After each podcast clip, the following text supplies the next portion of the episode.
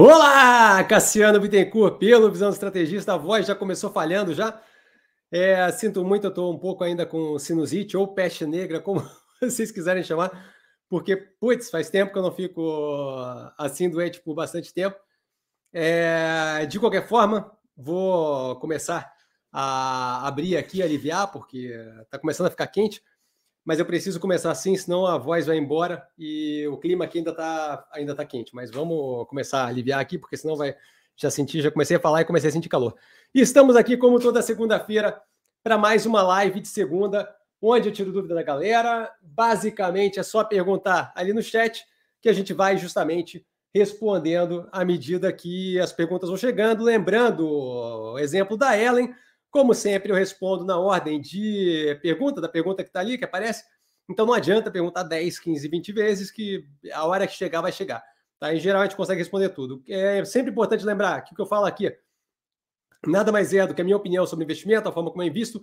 Não é, de qualquer forma, modo em geral, a indicação de compra ou venda de qualquer ativo do mercado financeiro. Tá? E também não tem interesse em mudar a opinião de voto de ninguém. Tá? A gente passa para uma apresentação e na sequência já vamos direto para as perguntas, que até o momento eu vejo não temos nada ali. Tá? É, meu nome, Cassiano Bittencourt, sou formado em Economia pela Fundação Getúlio Vargas, pretendo conseguir sobreviver até o final da live mesmo com essa voz de fuinha. É, trabalhei um bom tempo como analista de crédito corporate e unidades externas no Itaú, e também tudo que fugia da alçada do Itaú BBA, é, do, das unidades externas, o é, Itaú Benaire no, na Argentina, Itaú Chile, Uruguai, por aí vai. Também trabalhei pelo Itaú com fundo de investimento offshore, tá? mas na parte de back-office, de qualquer forma, é, não deixa de ser a experiência em questão. E hoje eu sou investidor estrategista do mercado financeiro, tá começando a esquentar rápido aqui, o que é ótimo, sinal de que eu estou mais vivo do que morto, isso é bem positivo. A gente começa, então, vamos diretos ali, direto a galera, o Eterno, Gabriel, boa noite, Eterno Mestre, boa noite a todos. Eterno, a gente está aí no questionável, vamos ver quanto tempo eu sobrevivo. Mas, de qualquer forma, uma boa noite para você, sempre educado, boa noite a todos também. É, Darlan, a lenda! Ó, Gabriel e Darlan falando, dizendo dobradinha. Boa noite, mestre, boa noite a todos. Sempre super educado, Darlan. Uma boa noite para você também. Augusto, boa noite, Cassiano, boa noite a todos. Os amigos, super educado, Augusto, boa noite para você. Galera, peço desculpa por causa da voz, mas de fato, assim, vou, vou ficar suando, anasalado e, e um pouco rouco. Tá? E ele, a live mais esperada do ano e risadas. Espero que seja animada. Tá, João, boa noite, boa noite, João. E o Augusto começa inaugurando com a nossa primeira pergunta, a live pós-eleitoral. Cassiano, você acredita que o mercado gostou do resultado ou é apenas volatilidade da tensão política? É, então, assim, não tenho como dizer se o mercado gostou ou não do resultado, mas assim, 5% do Ibovespa para cima para quem olhar portfólio, foram, sei lá, quatro ou cinco ações que passaram dos 10% de rendimento, claramente foi bem recebido. Tá?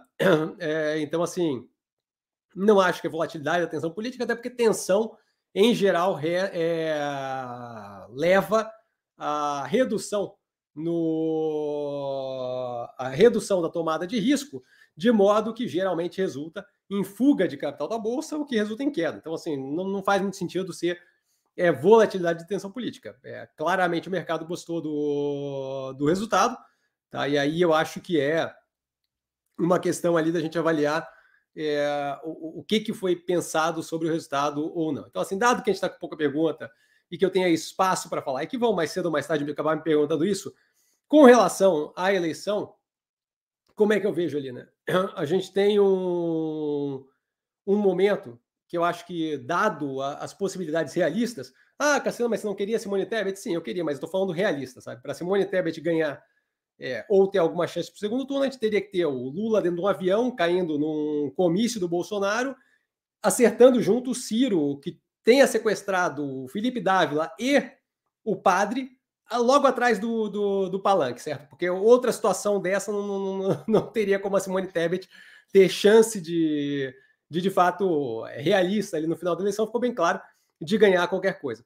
Tá? Então, assim, dado a, as opções realísticas, realistas, eu vejo essa, o que aconteceu ontem como consideravelmente positivo, dado que a gente tem uma pressão considerável, é, sem grande vantagem do, do PT, tá? do, através do Lula, e sem uma sem, sem a necessidade e com a necessidade de uma corrida atrás do Bolsonaro, de modo que ambos os candidatos acabam tendo que lutar pelo candidato de centro. Tá? O, que, que, o que, que isso quer dizer?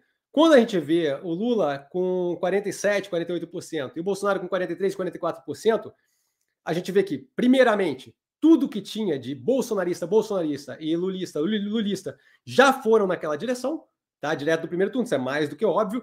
A galera que estava disposta, ou era mais simpatizante, ou não queria muito o outro, também foram naquela é, direção, para justamente evitar que houvesse qualquer tipo de alteração no resultado mais agressiva. E aí a gente viu ali claramente uma migração do voto útil muito mais favorável ao Bolsonaro, que acabou justamente expandindo é, a votação nele muito mais do que esperado por qualquer tipo de pesquisa, certo? O Lula ali ficou meio casado com a margem de, de erro de pesquisa, mas o Bolsonaro teve uma, uma crescente consideravelmente maior do que o esperado na pesquisa. Isso em grande parte por voto envergonhado, em grande parte, vejo eu pelo menos, por voto útil, que diferente do que o PT imaginava, foi é, migrou ali de Ciro, de, de, de, de, Simone Tebet para o Bolsonaro e não para o Lula naquela mesma proporção, de, de forma que a gente viu justamente um cenário muito mais apertado. Qual é o. Se tem um cenário muito mais apertado, qual é o ponto positivo disso? O ponto positivo disso é que assim, ó, quando a gente avalia investimento, a gente tem que fazer de uma forma não passional, certo? Avaliando o cenário, avaliando o possível cenário que a gente tem para frente, justamente vislumbrando o para onde aquilo ali pode ser, é, se projetar e o quão positivo ou negativo aquilo é para a gente. Não tentar adivinhar e empurrar a decisão eleitoral, porque você é um eleitor e são 200 mil, 200 milhões e pouco, é, 200 mil foi ótimo, 200 milhões e pouco de brasileiros, certo? Então, assim, a sua capacidade de influenciar voto é limitada, por mais que seja influência, calma lá, certo? É, de modo que é muito mais inteligente como investidor, e essa é a parte que me interessa aqui para falar com vocês, você aprender a lidar com o resultado, independente de qual seja, do que tentar mentalmente, através de telepatia ou mágica, alterar aquele resultado, porque isso daí claramente não, não, é, não é realista, certo? O portfólio estava preparado para as duas opções, por que, que esse resultado acaba beneficiando? Porque esse resultado joga a eleição para um mês indo na direção de um segundo turno apertado, certo? A gente teve ali cinco pontos percentuais, seis pontos percentuais de, diferença. Isso daí é consideravelmente apertado. Quatro pontos, cinco pontos, não, não, não lembro quanto, mas, mas vamos chutar cinco. Foi bem mais apertado do que o esperado. De modo que a gente, a gente tem é, toda a galera que potencialmente é, queria é, garantir logo a eleição do Lula votou nele. Toda a galera que potencialmente queria logo a eleição do Bolsonaro, queria a chance do Bolsonaro ganhar, votou nele. O que sobra é justamente quem realmente não queria. Certo? Quem votou Tebet, quem votou Ciro. Quem realmente não queria esse negócio indo para essa direção. Mesmo sabendo que, ia, que queria perder, que tinha zero de chance, ainda assim escolheu fazer um voto, aspas, de protesto em Ciro ou em Tebet. De modo que, para angariar esses candidatos, acaba existindo a necessidade de migração para o centro político, não para o centrão, para o centro político, de modo ao que arrefecer a roubo extremista, seja de esquerda, seja de direita. Esse tipo de andamento, de menos extremo de lá e menos extremo daqui, é sempre positivo para a gente que está justamente buscando parcimônia. Não sei quem foi que ouviu ou chegou, teve a chance de ver os comentários, os discursos, discursos, as, as conversas dos dois candidatos pós-eleição, mas o Bolsonaro só faltou falar paulatinamente durante o discurso dele, foi super zen, entendendo que o povo talvez queira buscar uma, uma mudança, mas que a mudança pode ser pior e que isso daí talvez não seja a melhor opção. Super, super tranquilo e pragmático, coisa que é, é raro como unicórnio. E o Lula com a ideia, com a, humildade que não se via uma semana atrás, certo? Falando de agradecer pela chance que ele teve, a oportunidade que ele teve de agora mostrar para o povo é, o que ele queria fazer. Uma semana atrás ele estava falando: eu vou governar, quando eu for eleito, eu falo como é que vai ser o governo, e se quiser, assim, se não quiser, dane Mudou. Certo? O discurso inicial, pelo menos, mudou. Certo? De modo que o quê? A, a busca dos dois para disputa por aquele eleitorado que eles precisam e vai ser disputado no ponto a ponto, porque a diferença é pequena.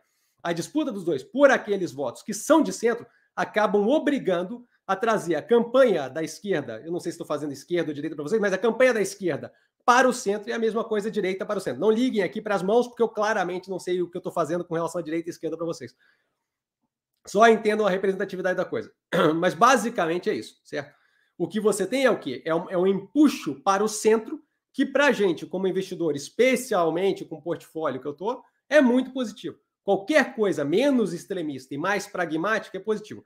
Agora você começa a ver busca por, por associação com forças do centro que vão cobrar o pedágio para poder apoiar, certo? Você começa a ver um estímulo cada vez maior para apresentar um plano sensato, porque a galera que está com os votos disponíveis é gente que quer ver sensatez, não é a galera que quer ver uhul, mito, nem uhul, Lula foi golpe, entendeu? Então, assim, a gente deve ver justamente uma migração na direção mais é, pragmática eleitoral, o que para a gente é muito positivo, certo? Você deve ter arrefecimento em propostas como eu vou voltar atrás na reforma trabalhista, como é, qual foi outra que foi dita? Quebrar teto de gastos, assim como você deve ter propostas menos é, agressivas do lado do Bolsonaro, como já, já, já não se ouviu ele falar no pós-voto é, ali que a eleição foi fraudada e bababá, não sei o quê. Esse, essa migração para o centro acaba sendo positiva, de modo que o mercado, imagino eu, tenda a reagir dessa forma por causa disso. Outro ponto que acaba influenciando é o quê? Você teve um encarecimento considerável.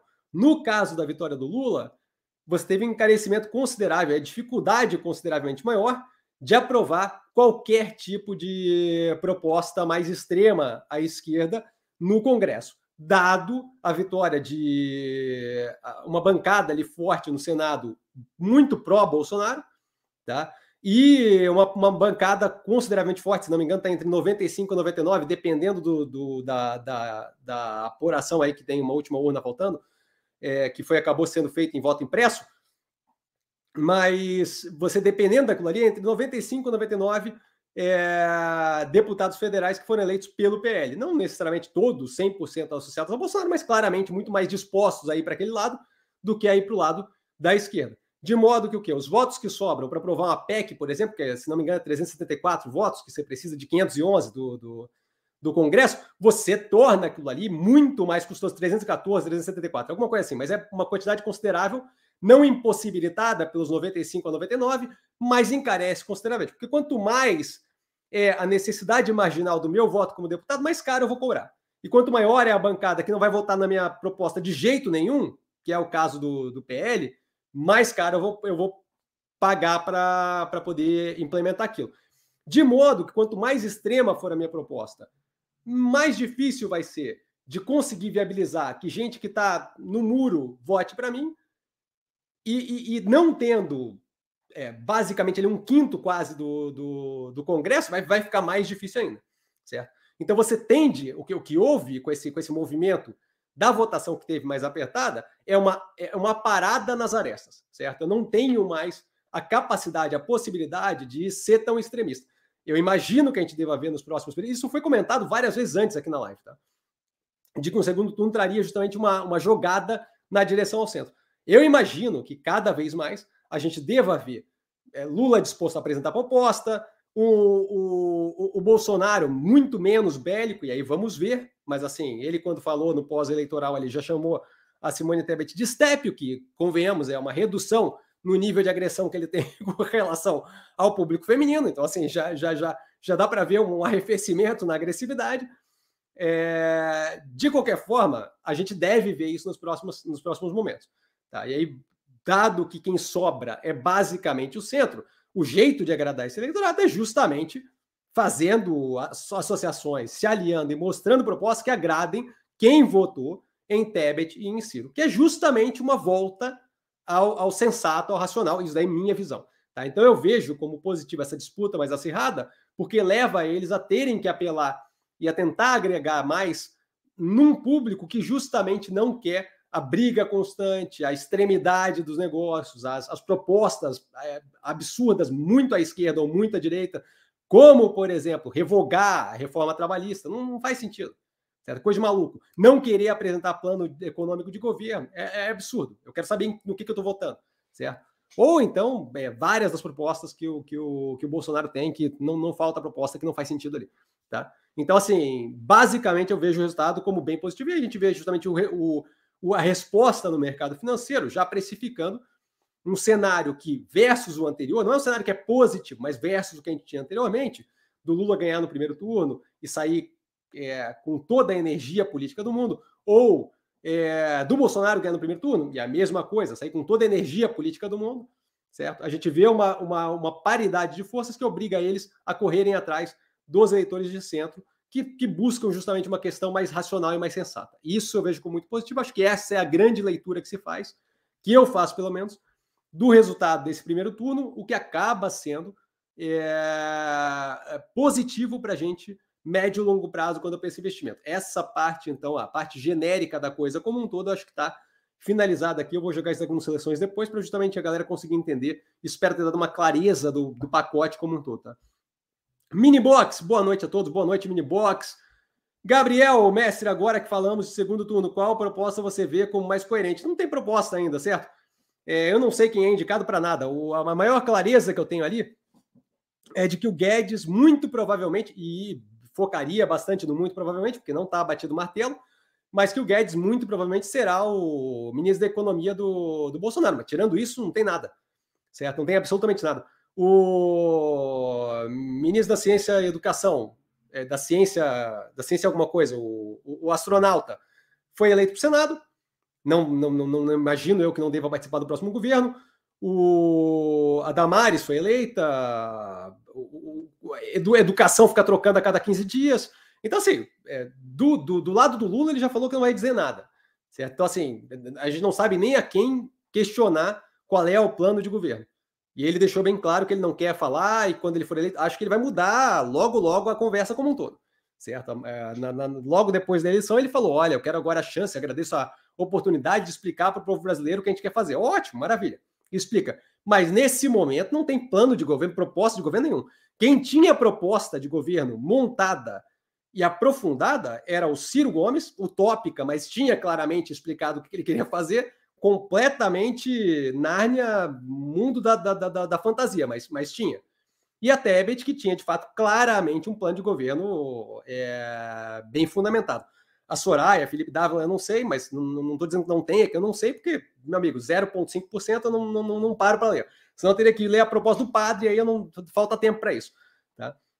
Mas assim, não tem qualquer proposta ainda coerente ou incoerente. Certo? A gente tem que ver aí como é que vai desenvolver, porque a gente já viu que, que, que, a, que a coisa aqui é um, é um pouco mais tensa. Gosto desse momento, justamente que eles têm a chance de dizer a que vieram e de ceder no que é muito absurdo que o centro não quer. Tá? Então, assim, nesse momento, temos um mês aí. Costumo falar para vocês corriqueiramente: não tem por que acelerar uma tomada de decisão se você tem tempo para receber informação e tomar uma decisão mais acertada. De modo que, e não tenho nenhum problema de falar como é que eu votaria ou qualquer coisa nenhuma. É só que assim, não vou tomar decisão sem ter informação, certo? A gente tem um espaço de tempo para se assumir compromisso, para se colocar proposta, para se dizer é, o, o, que vai acontecer. 2018, você tinha é, o Bolsonaro e o Haddad. Você tinha o Bolsonaro como um candidato consideravelmente mais extremado e falava e não sei o que, e babá. Mas o Haddad veio do outro lado, falando que não ia fazer a reforma da Previdência de forma alguma. Aí, aí, assim, começa a dificultar as coisas, entende? Então, assim, até o último momento ali, eu gostaria de ouvir o que, que vai ser feito, o que, que pode se ceder, o que, que pode se levar para um lado é, mais sensato de ambos os candidatos. E aí vamos ver o que acontece. É, não acho que. Acho, acho que estamos é, na disputa entre as duas piores opções possíveis, mas isso eu já falei 300 vezes. Não deveria ser novidade para ninguém. Mas, assim, segundo turno, é uma, é uma escolha binária, certo? Você tem duas opções. Então, é, tem que ser tomada a opção que tem que ser tomada. Mas até o momento eu não vi proposta de nada, de nenhuma. O que eu vi foi é, quem quer dinheiro, estilo Silvio Santos Magnata prometendo mundos e fundos de coisas que, para encaixar no orçamento, depois vai ser complicado. Então, assim, a hora que começar a aparecer uma linguagem mais propositiva, a gente começa a avaliar. Tem um mês até lá. É dia 30 de outubro, se não me engano. Até lá tem bastante tempo. Então, assim, aguardo informações do que eles pretendem com, a, com o próximo governo, seja quem for eleito. para a gente, de qualquer forma, a ideia melhor é justamente ter uma visão pragmática, não passional e racional. Façam a avaliação com base no que aquilo dali responde para médio e longo prazo desse país. Não eu gosto do não sei o quê. Não eu gosto do não sei quem lá. É assim que eu penso investimento, certo? É, quando, quando você vê a tomada de decisão com base em passional, é, pode ser ótimo para discussão em grupo do WhatsApp, mas para investimento geralmente não funciona. Tá? Mas por enquanto não tem proposta nenhuma. Vamos ver o que. Eu estou até brincando ali no Instagram, postando, postando stories, escrito: quem quer rir, tem que fazer rir. Certo? Me ajuda, eu vou te ajudar. Eu quero te ajudar, eu vou te ajudar. Mas me ajuda a te ajudar. Eu preciso que você me ajude a te ajudar. Então, assim, esse é o momento de começar a fazer proposta esse é o momento de começar a abrir o jogo, esse é o momento de começar a botar. Tem, tem debate ainda para ser feito, Ixi, tem muita água para correr. Não existe necessidade de tomar decisão antes de ter toda a informação que você vai poder ter até o momento da tomada de decisão. Então não tem pressa nenhuma, tá? Augusto, você acredita que essa queda dos frigoríficos é uma oportunidade de entrada em Minerva? Eu acho que tem outras. Eu acho que assim, ó, é, essa é uma coisa que eu queria reforçar aqui, porque eventualmente vem, é, vem seguidor me perguntar. Tá? Só um golinho de água aqui que a garganta tá pegando. você tem que avaliar as coisas com o portfólio como um todo para levar em consideração. Tá? Não é avaliar só a Minerva. Então, assim, é uma boa oportunidade de entrar em Minerva? Depende de como está o portfólio. A gente tem uma cacetada de ativo descontado. Minerva não está entre os mais descontados. Tem espaço para subir, tem um espaço violento para subir, mas não está nem de perto entre os mais descontados. Então, assim, isso leva em consideração o portfólio. Ah, se você vê os meus movimentos recentemente, você vai ver que Minerva não é ele, certo? É... Só para lembrar aqui. Semana passada, semana passada, sexta-feira, do Prev, que ainda está ridiculamente descontada. Ultrapar na quarta. É... Segunda-feira foi Burger King e Boa Vista. Não tem Minerva aqui, certo? Na semana anterior foi Lojas Renner. É, Lojas Renner comprada. Então, assim, também não é Minerva. É, Neogrid, na quinta-feira, dia 15. Então, também não é Minerva. Então, assim, não, não adianta querer se prender em um ou outro ativo se o portfólio é, tem um monte de coisa ali dando sopa, que faz muito mais sentido de desconto. Não se pensa, é, se pensa operação operação, mas na hora de tomar decisão com relação à composição de portfólio, tem que ter uma visão ampla, esquecer a árvore, focar na floresta, abrir o ponto de vista para justamente entender Minerva, eu, eu falei que estava descontado nos 8,50. Quanto tem ali? R$ reais? 30 e poucos por cento para chegar até lá? Então, assim, é o ativo que eu vejo como descontado? Não é. Não é. É positivo? É ótimo. Tem todo o portfólio com preço na mínima e está sobrando caixa? Maravilha, nenhum problema. Agora, sim, se, se tem ativo faltando, se tem outros ativos que você não tem, que chamam a atenção, que estão ridiculamente descontados, é outro que está ridiculamente descontado não faz sentido ficar alocando no ativo que está consideravelmente mais acima versus a precificação que a gente viu recentemente, certo? Não vejo sentido. Tá? É, é, é pedir, é, tá, tá alocando o portfólio de forma não das mais otimizadas, certo? Ricardo, boa noite, mestre, boa noite, Ricardo, boa noite, colega, sempre super educado, boa noite. Marcelão, muito boa noite, professor, muito boa noite, Marcelão. Já analisou shoes? Já analisei shoes, mas faz tempo, tá? tem que ver ali onde é que está. Deixa eu ver se eu encontro aqui, mas acho que não. É, é, faz tempo. É possível que eu tenha passado por cima. A operação de menor porte não é propriamente o que me chama atenção, tá? Mas vale a pena dar uma olhada no canal. É, é meio que uma a galera chama de uma mini VEG, mas hum, assim, tendo a opção da VEG, eu não vejo sentido na shoes, mas, mas tem que dar uma olhada no canal. Se analisei faz tempo, não lembro, lembro vagamente da operação, tá, Marcelão? Alex, boa noite, professor. Hoje estou conseguindo assistir ao vivo. Boa noite, Alex. Bem-vindo, tá, cara? Feliz que você consiga assistir ao vivo. Augusto, com a vitória de Lula, do Lula, você vê alguma hipótese de investir no exterior? Eu não vejo por quê.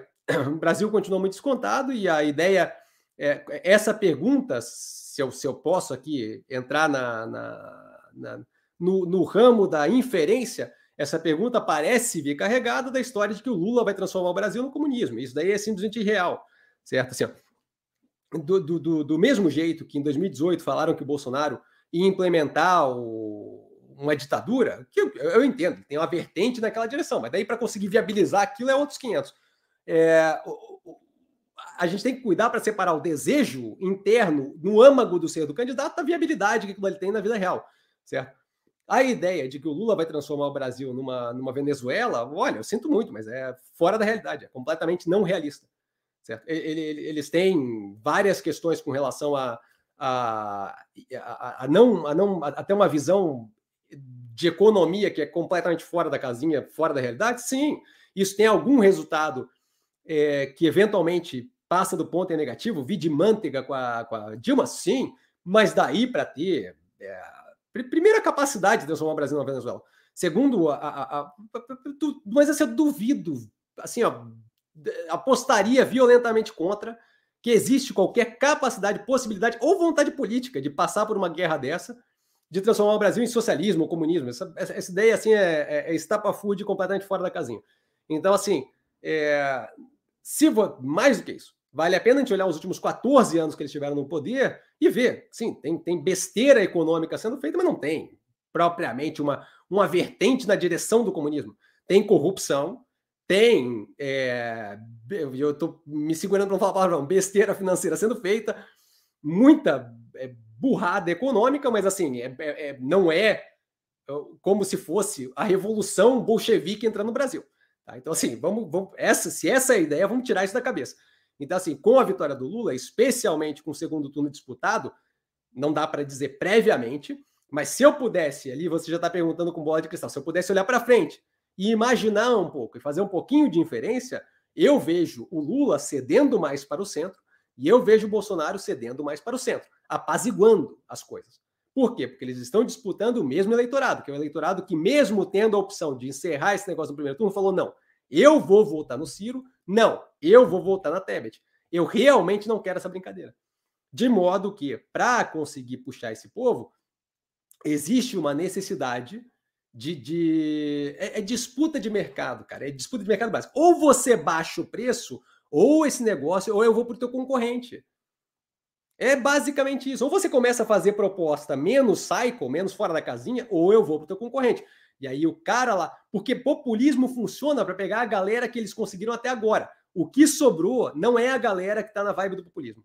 O que sobrou é quem votou Tebet e Ciro. Esse, esse, esse pessoal não é o pessoal que está naquela do eu quero o Auxílio Brasil, eu quero o financiamento do Casa Verde Amarela. Esse pessoal quer sensatez e uma economia bem estabilizada para poder tocar a vida.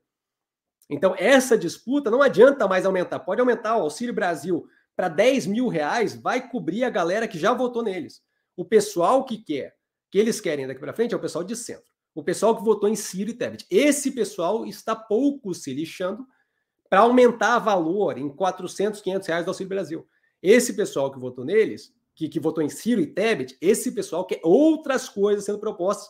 Muito provavelmente, se eu tivesse novamente fazer um exercício de inferência, que é a determinação de como é que vai ser Ministério da Fazenda e política econômica daqui para frente.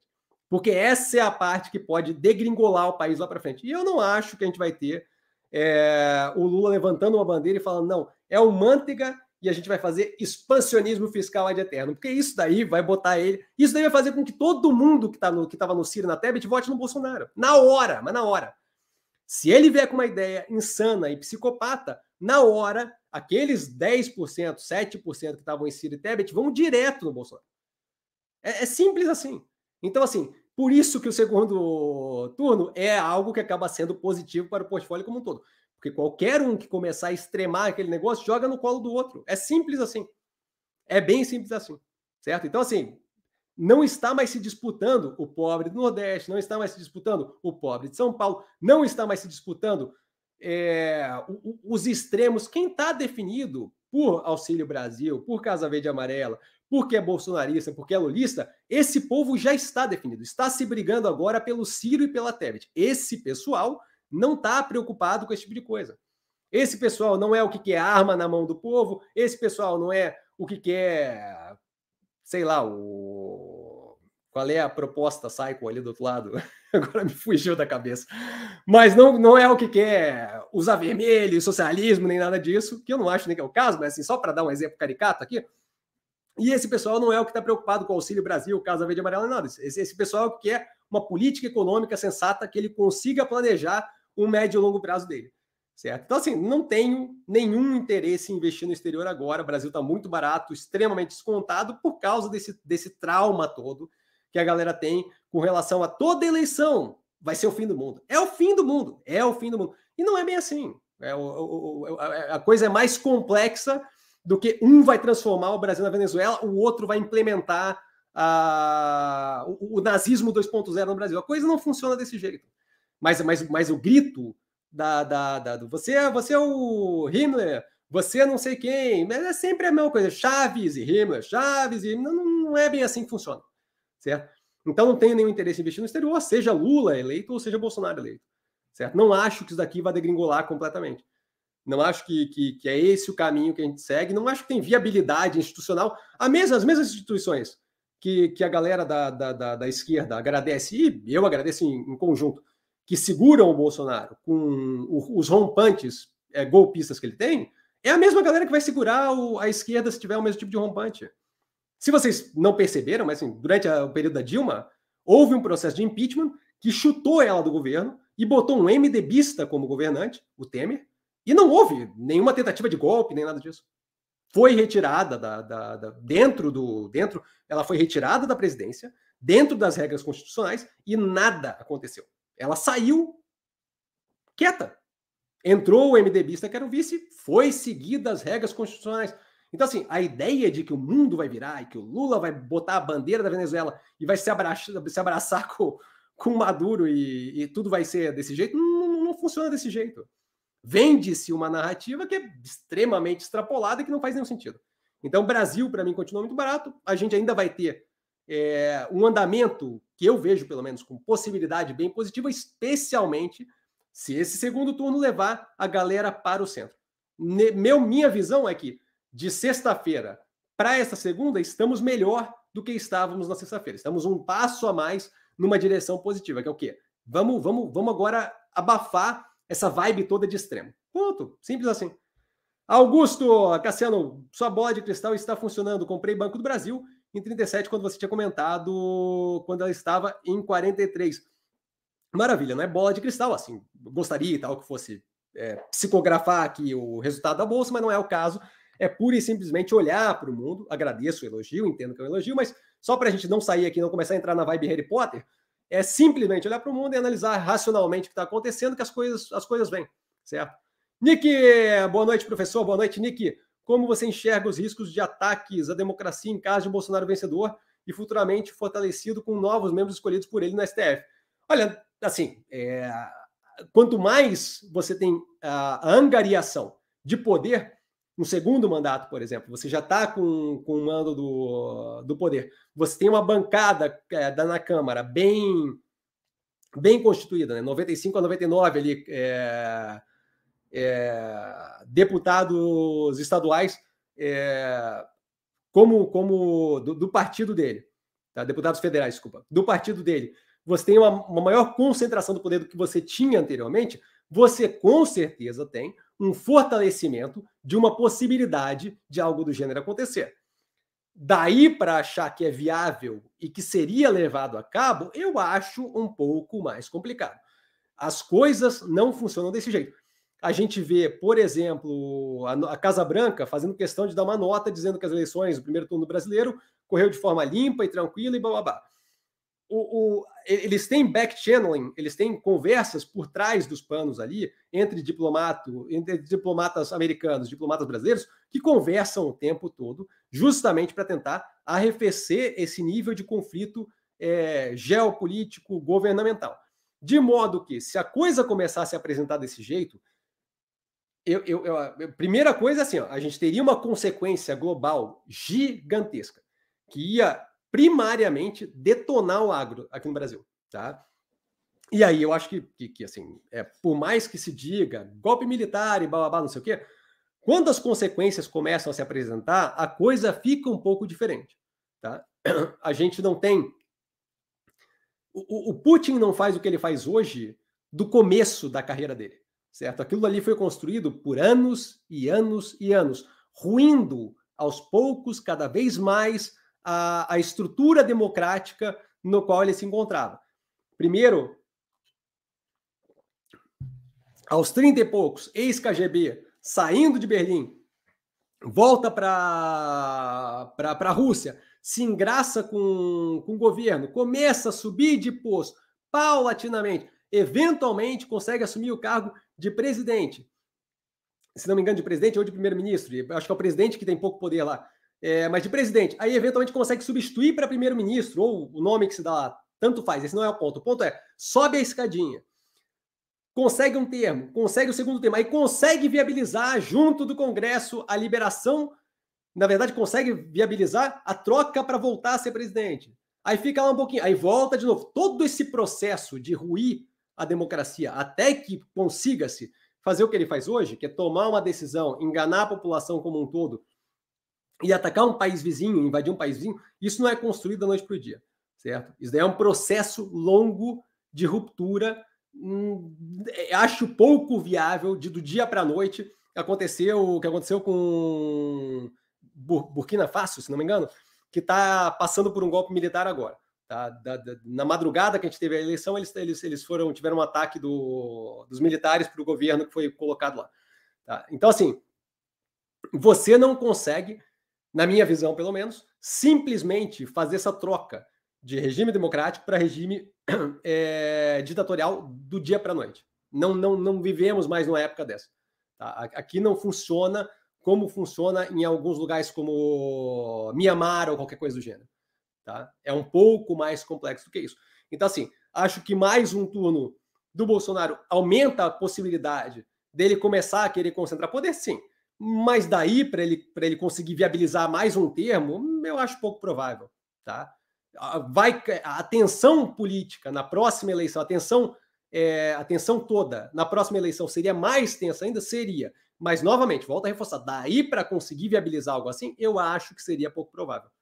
Tá? Então, assim, é, a gente tem que acompanhar, não tem como saber, mas se você olhar um histórico de como grandes economias, não não não Mianmar, não, não lugar assim, tá? mas de como grandes economias passam pelo processo de se transformar em autocracia, a coisa roda um pouco diferente. Se você olhar, tem uma série agora, o The Prince, é, da The Economist, falando da, da, subida do Xi Jinping. Se você olhar tra a trajetória que foi para ele conseguir essa segurada de poder que ele tem na China hoje em dia, você vê que o processo em grandes economias não passa do nada, certo? Você tem hoje em dia uma cacetada de mecanismos para travar esse tipo de coisa por países é, externos, inclusive.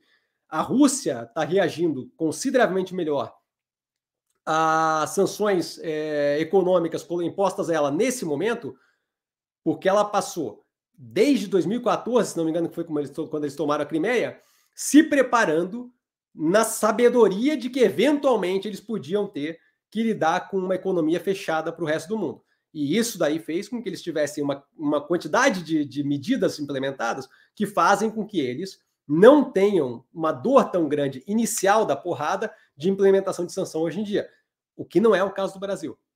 Tá? Se a gente fosse sancionado, a coisa ia ficar bem, bem preta, bem rápido, ia ficar bem tenso aqui, bem rápido.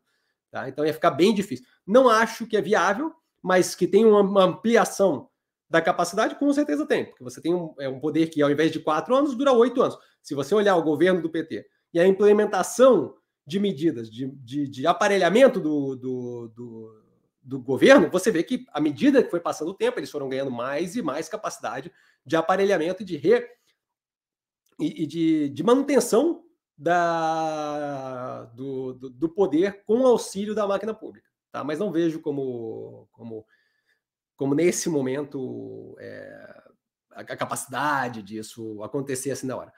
Um exemplo também que dá para ser usado é o exemplo do, do Trump com, a, com o Scoros. O, o, Trump também teve a possibilidade de deixar o, a Corte Suprema Americana, o STF deles, é, majoritariamente conservadora. E isso ocasionou é, o final da Roe v. Wade com relação ao aborto, que garantia o direito ao aborto nos Estados Unidos, Porém, entretanto, todavia, não foi algo que viabilizou a tomada dele de poder quando ele não quis sair do, da presidência. Ele literalmente não quis sair da presidência. Tem, tem, tem, tem livro agora saindo com frases dele dizendo: não, eu simplesmente não vou embora da Casa Branca. Então, assim, é, não é tão trivial. Tá?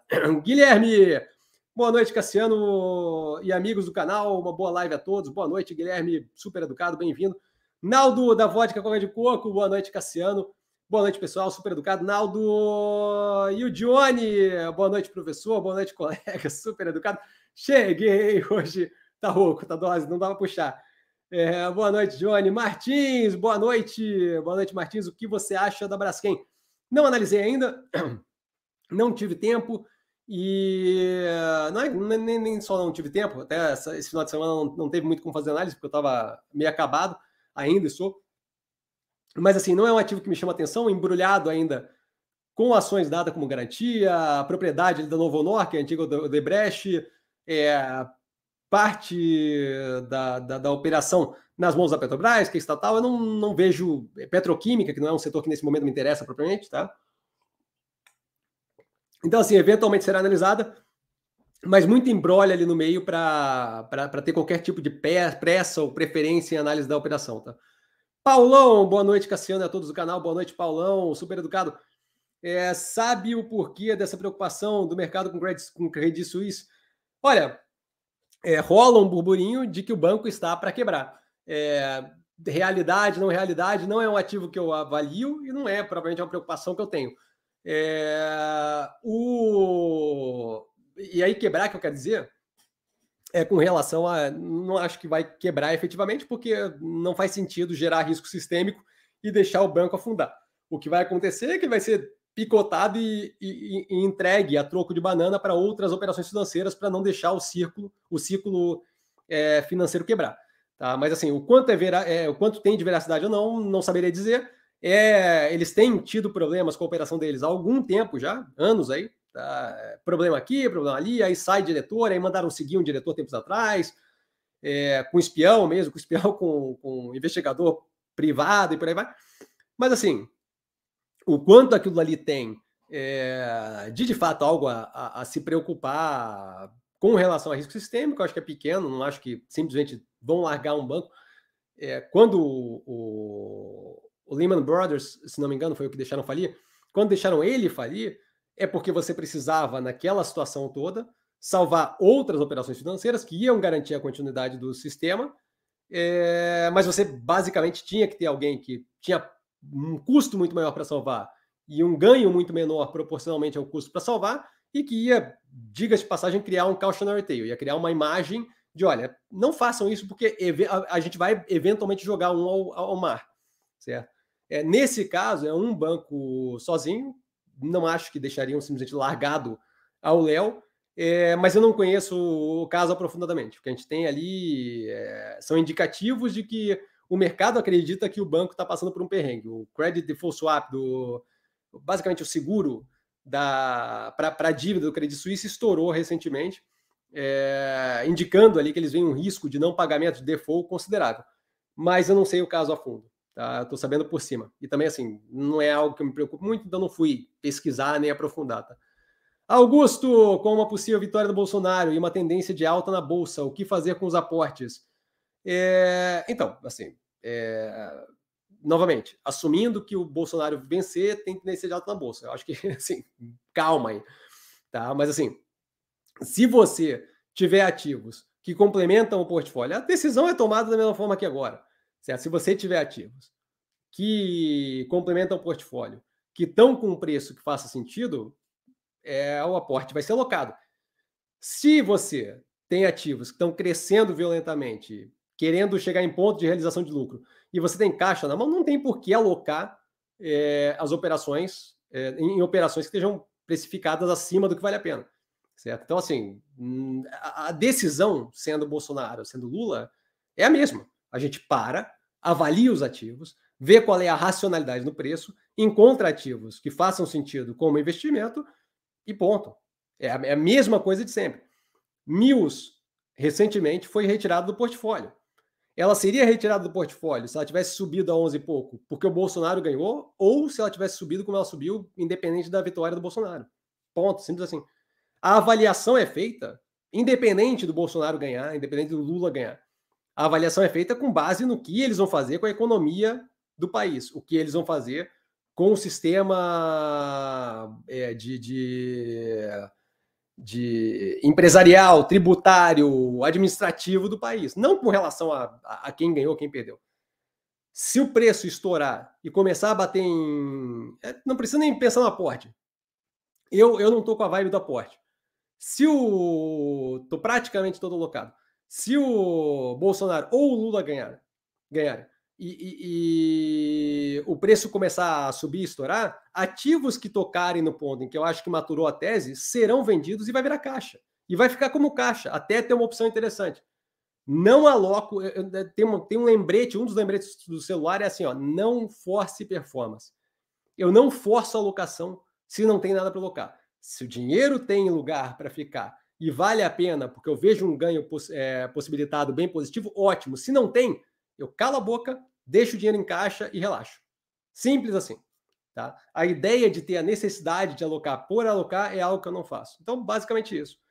Lucas, boa noite, senhor Cassiano, boa noite, Lucas. Senhor, foi ótimo. A peste aviária que vem afetando a Europa afeta de alguma desculpa. Eu achei que você estava brincando com a minha, com a minha sinusite. Foi mal a risada. Espera só um pouquinho. Pode ser peste aviária aqui a peste aviária que vem afetando a Europa afeta de alguma forma a tese da Minerva?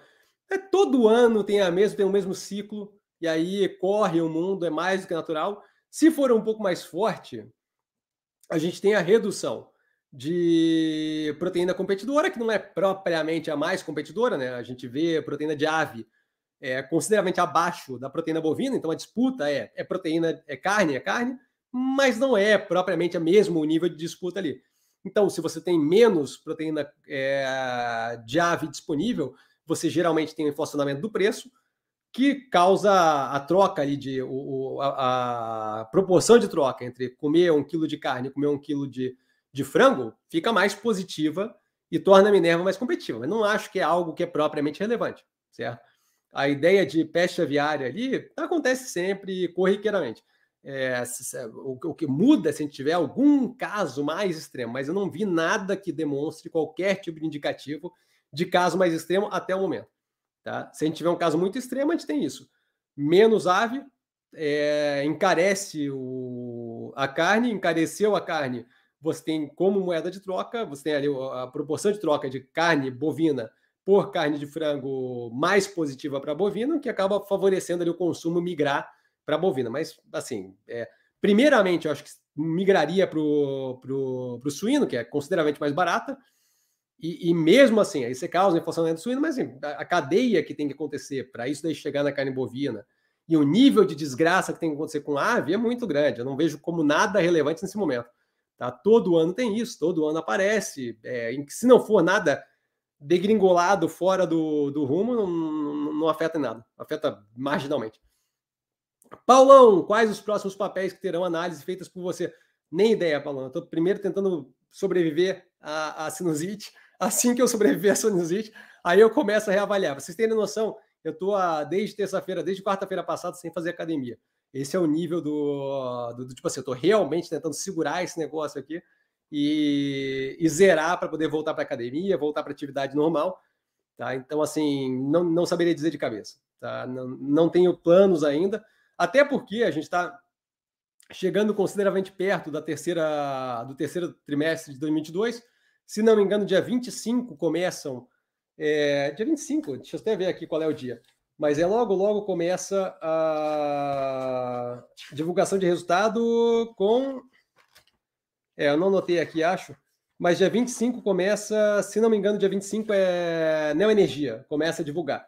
Tá? Então a gente tem aí algumas análises para fazer, sem muita desespero, porque assim que começar a próxima temporada, aí eu começo a fazer trocentas mil análises, uma atrás da outra, tudo junto, e aí com um resultado bem mais recente, que é justamente o resultado já do terceiro trimestre. Vocês lembram, é, cada análise que eu faço agora é análise com base no resultado de final de junho, começo de julho, que é três, quatro meses atrás, né? Basicamente.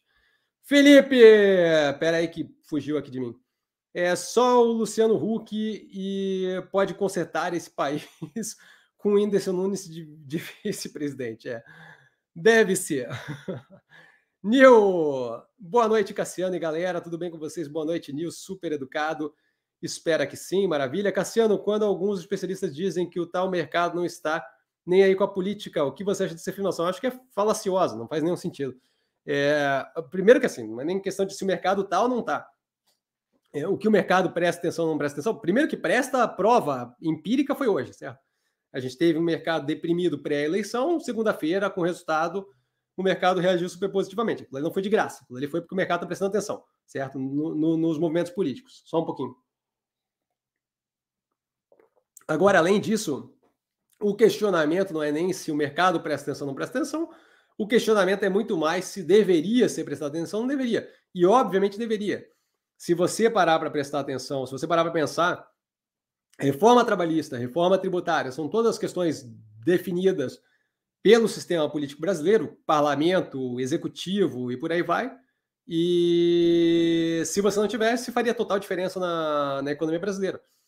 O governante tem capacidade de congelar preço, de reduzir tarifa, tudo isso afeta inflação, juros, é, competitividade de produto brasileiro. É, o, o governante tem a capacidade de ser mais proativo geopoliticamente com negócio, com comércio exterior, ou menos, isso afeta é, a competitividade internacional dos produtos brasileiros.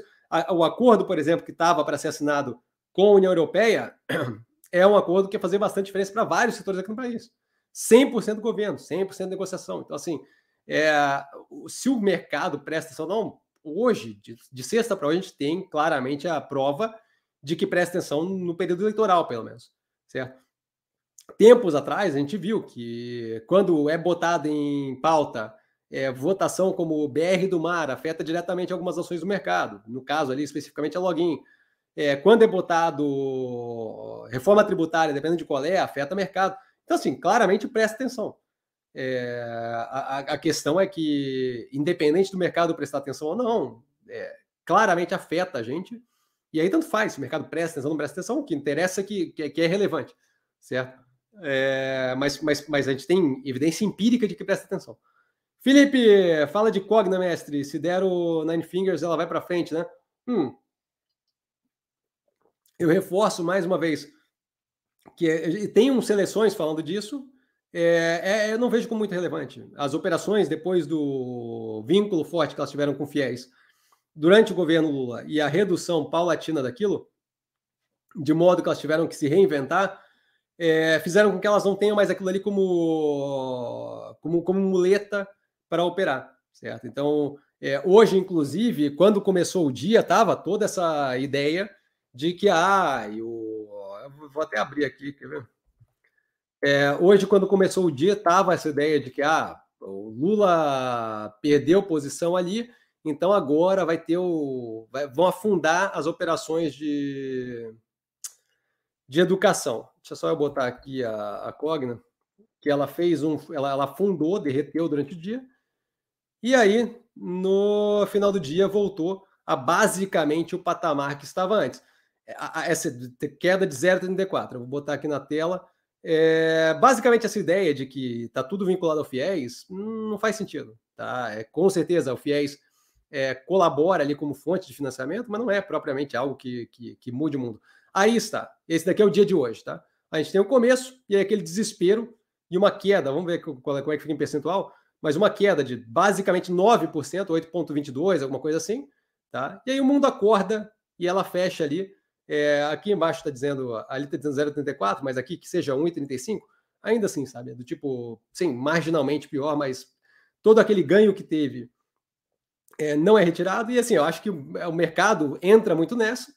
E aí, no curto prazo, a gente tem, de fato, uma, uma punição aí é, do, do preço do ativo, mas aquilo ali não se segura na minha cabeça, de acordo com a tese de investimento no médio e longo prazo. É, se a operação fosse dependente de fiéis, eu não estaria comprado. Certo? Qualquer operação dessas que dependa de alguma decisão do governo não tem qualquer interesse. Porque não faz sentido. É, a menos que seja algo amarrado que eles não tenham como tirar. Por exemplo, Casa Verde Amarela. Experimenta tirar o Casa Verde Amarela e ver se você se reelege. Senão não se reelege. Fiéis é secundário. Certo? Então, assim, é, a menos que esteja muito bem amarrado e que tenha um incentivo muito grande do governante manter, eu não me associo à operação que depende do governo. Tá? que é, que, é, que é dependente sem ter. Outra coisa é essa, ah, Cassiano, está em energia elétrica, é contratado pelo governo. Sim, mas experimenta tirar energia elétrica, vamos ver o que acontece. É isso. É, assim, se não tiver um vínculo muito forte que, que não possa ser feito o contrário, maravilha, tô dentro. Agora, entrar em operação que depende do FIES, tenho zero de interesse. Gera um pouco mais de financiamento? Sim, gera um pouco mais de financiamento. É o, aquele negócio ali que eles, que eles. Ai, é o Lula que vai entrar, o FIES, aí sobe 10%. Aí é o Bolsonaro que vai entrar e cai 10%. Isso aí é um besterol gigantesco, não faz qualquer sentido. Tá? Se você olhar as operações, você vai ver que a dependência desse tipo de método de pagamento, que tenha vínculo ali com preferência de governo, é muito menor do que se imagina. Tá? Então, não, não, não, não vejo motivo para esse tipo de gatilho eu não, não, não, não paro para usar na tese de investimento, porque não faz sentido nenhum. Tá? Não, não, acho que assim, é muito mais o mercado fazendo aquele olha a cobra, é mentira, do que propriamente algo que faça sentido. A gente vê isso em inúmeras operações, com inúmeras coisas, e aí quando passa um pouco mais de tempo, a gente vê que não tem nenhum sentido, que não fez nenhuma diferença na operação como um todo, ou que fez uma diferença marginal e gradativa. É, é. As pessoas tendem a se, a se apoiar em algumas decisões ou gatilhos que elas conseguem mensurar, porque a ideia de lidar com o caos que é o mercado financeiro é muito complicada.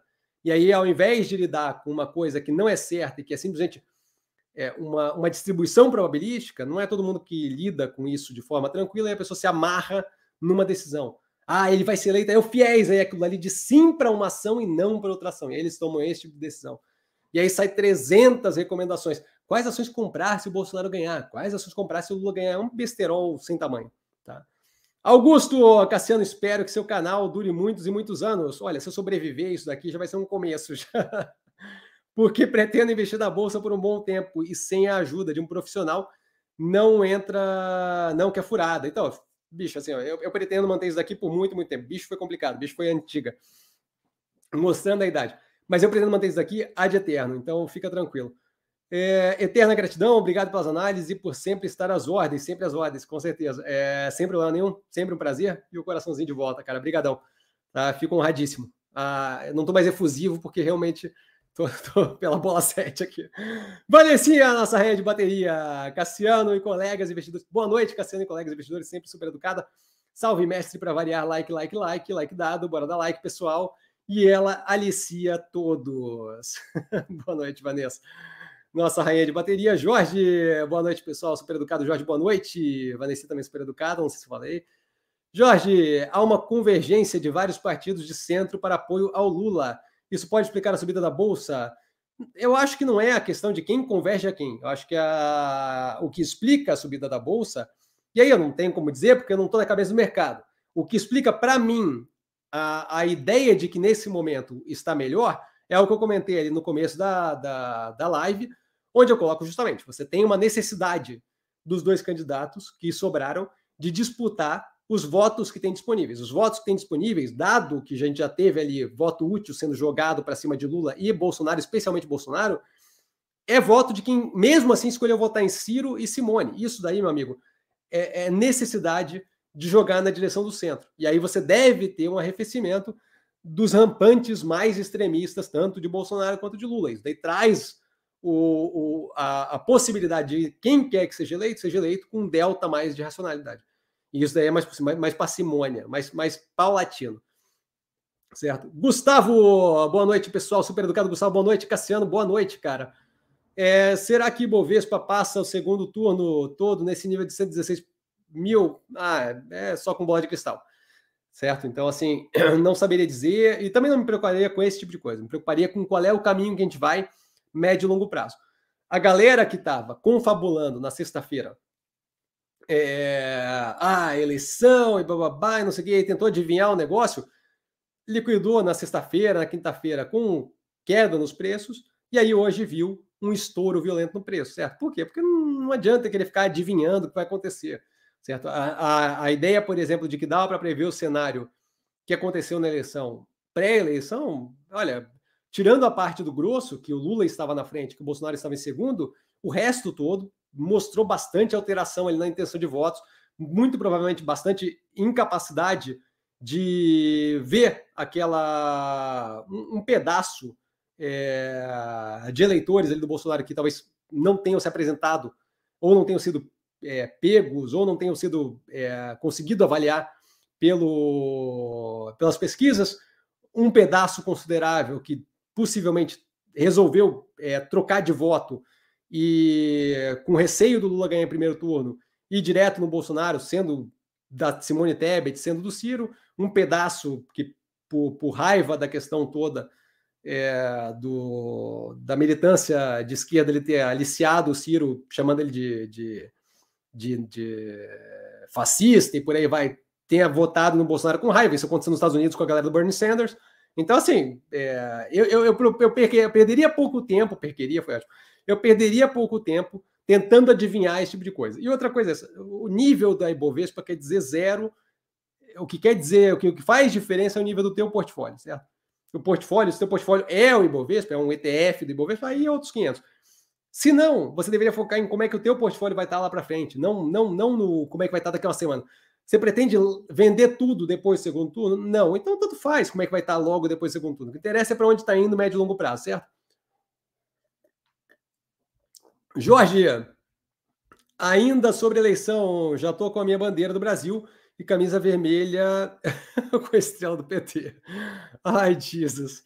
Jesse Clayton, hoje ficou claro como água que o mercado prefere de longe o Bolsonaro.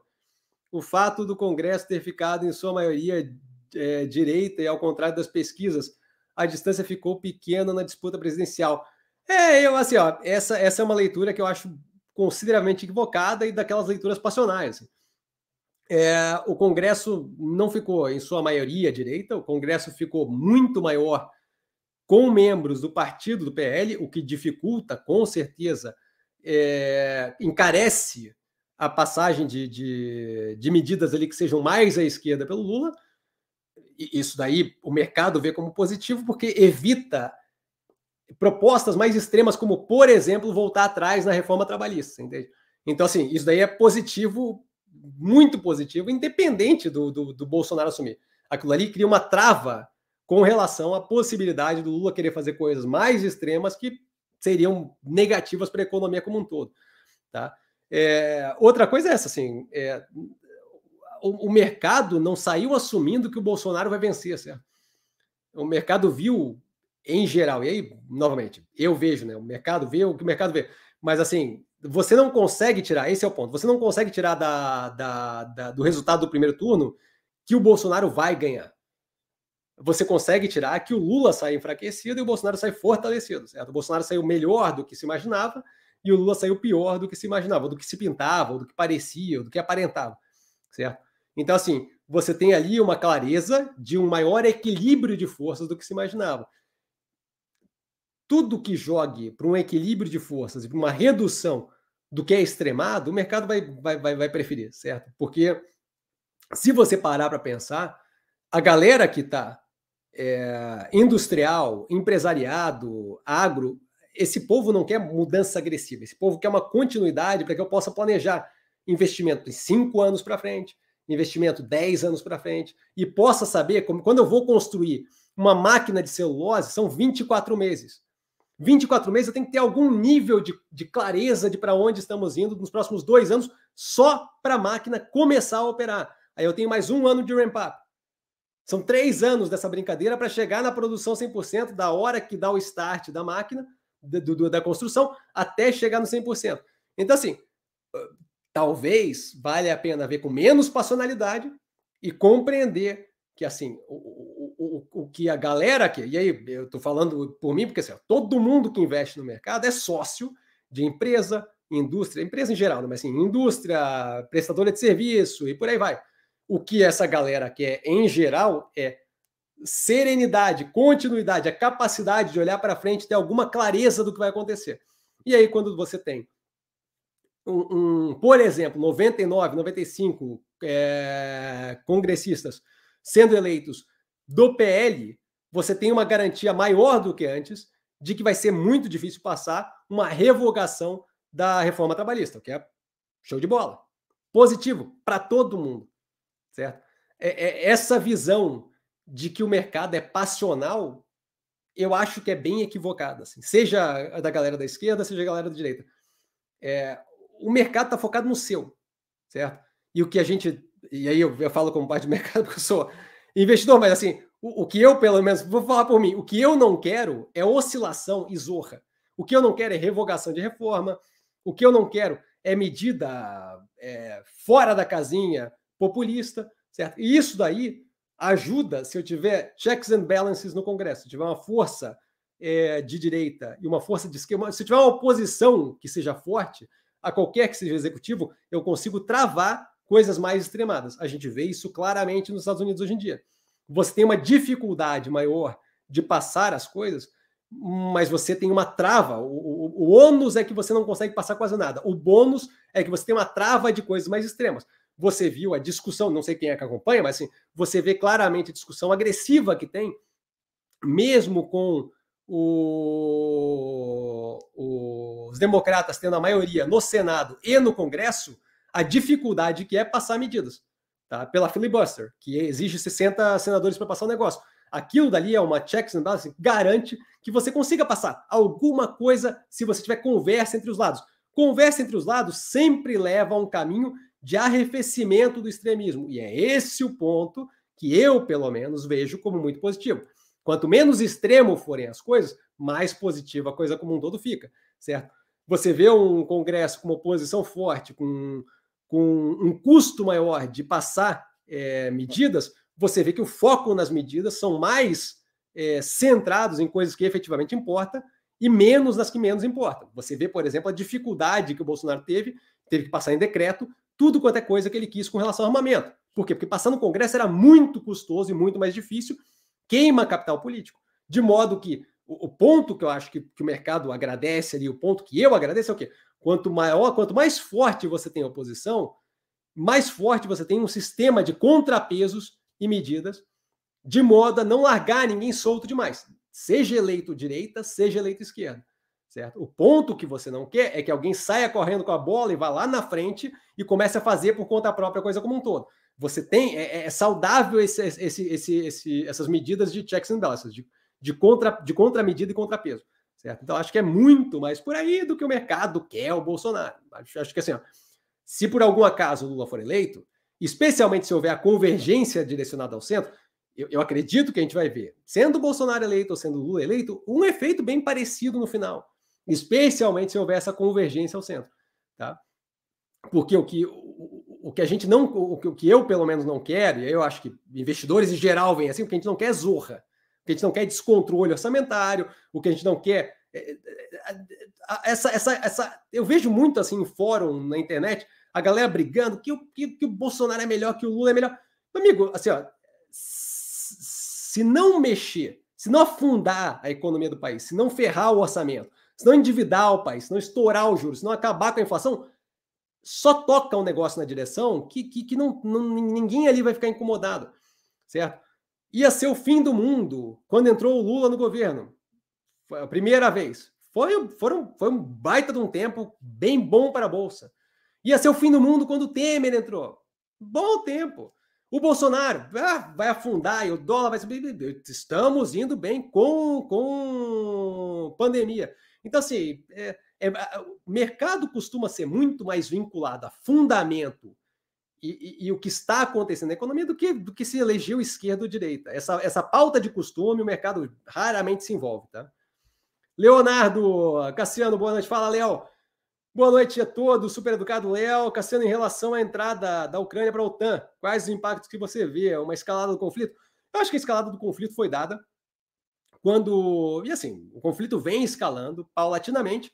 É, a, a, eu acho que o pedido da aceleração foi estimulado quando a Rússia tentou, tentou, fez aquele referendo que claramente fora da casinha, ridículo, não faz qualquer sentido, aquilo ali não é, aquilo ali não, não vai ser validado por ninguém no planeta, tirando talvez a Coreia do Norte, tá? É, mas assim, quando foi feito aquele referendo, a, a, a, Ucrânia falou: não, então tá, então, então, a gente vai pedir aceleração do, do processo aqui com a OTAN. E aí parece que 10 países já se. 10 países da OTAN, membros da OTAN, já se já assinaram carta apoiando a aceleração da entrada, mas acho que basicamente é isso. É, a, a Rússia faz um movimento de lá, a Ucrânia e, o, e a OTAN faz um movimento aqui. A Rússia faz de lá, a Ucrânia e a OTAN faz aqui.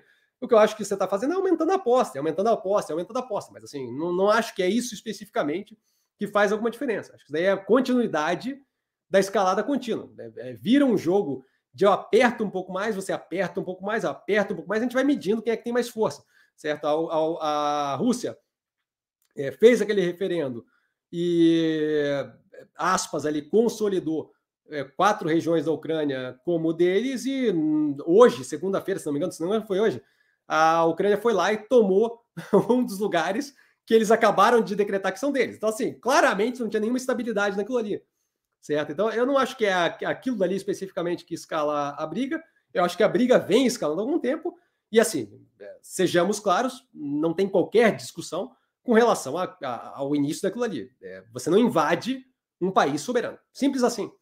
Tá? Então, assim, a Ucrânia escalou, quando, não, não, acho que a Ucrânia está tentando defender o território dela. Ponto, simples assim. Certo? Essa é uma forma de, de levar aquilo ali na, na, na, direção que eles esperam, que é de não ter que ceder território. Tá? Gustavo, tem alguma empresa que eu realmente não consigo entender por que você investe, por que você, Cassiano, investe? Tem algumas empresas. Ah, tá. Desculpa, deixa eu começar a ler de novo, só dar um gole d'água aqui. Tem algumas empresas que eu realmente não consigo entender por que você, Cassiano, investe. Outras fica bem claro com a sua tese, com as suas teses e análise das operações, acompanhando o seu canal. Valeu, abraço, grande abraço. É, todas as análises estão lá. Eu, se, se ficar alguma dúvida, sempre pode perguntar aqui, sempre pode perguntar no Instagram. Eu não tenho nenhum problema de, de estender o assunto, tá? Jorge, na minha opinião, estamos diante do maior risco da história desse país. Virar a tecnocracia, virar uma tecnocracia de extrema direita e pitadas religiosas, me lembrando o canto de Aya, o conto, o conto de Aya, desculpa, Handmaid's Tale. Minha opinião, ninguém é obrigado a concordar, ele continua. Pois é, opinou, eu vou ficar quieto aqui.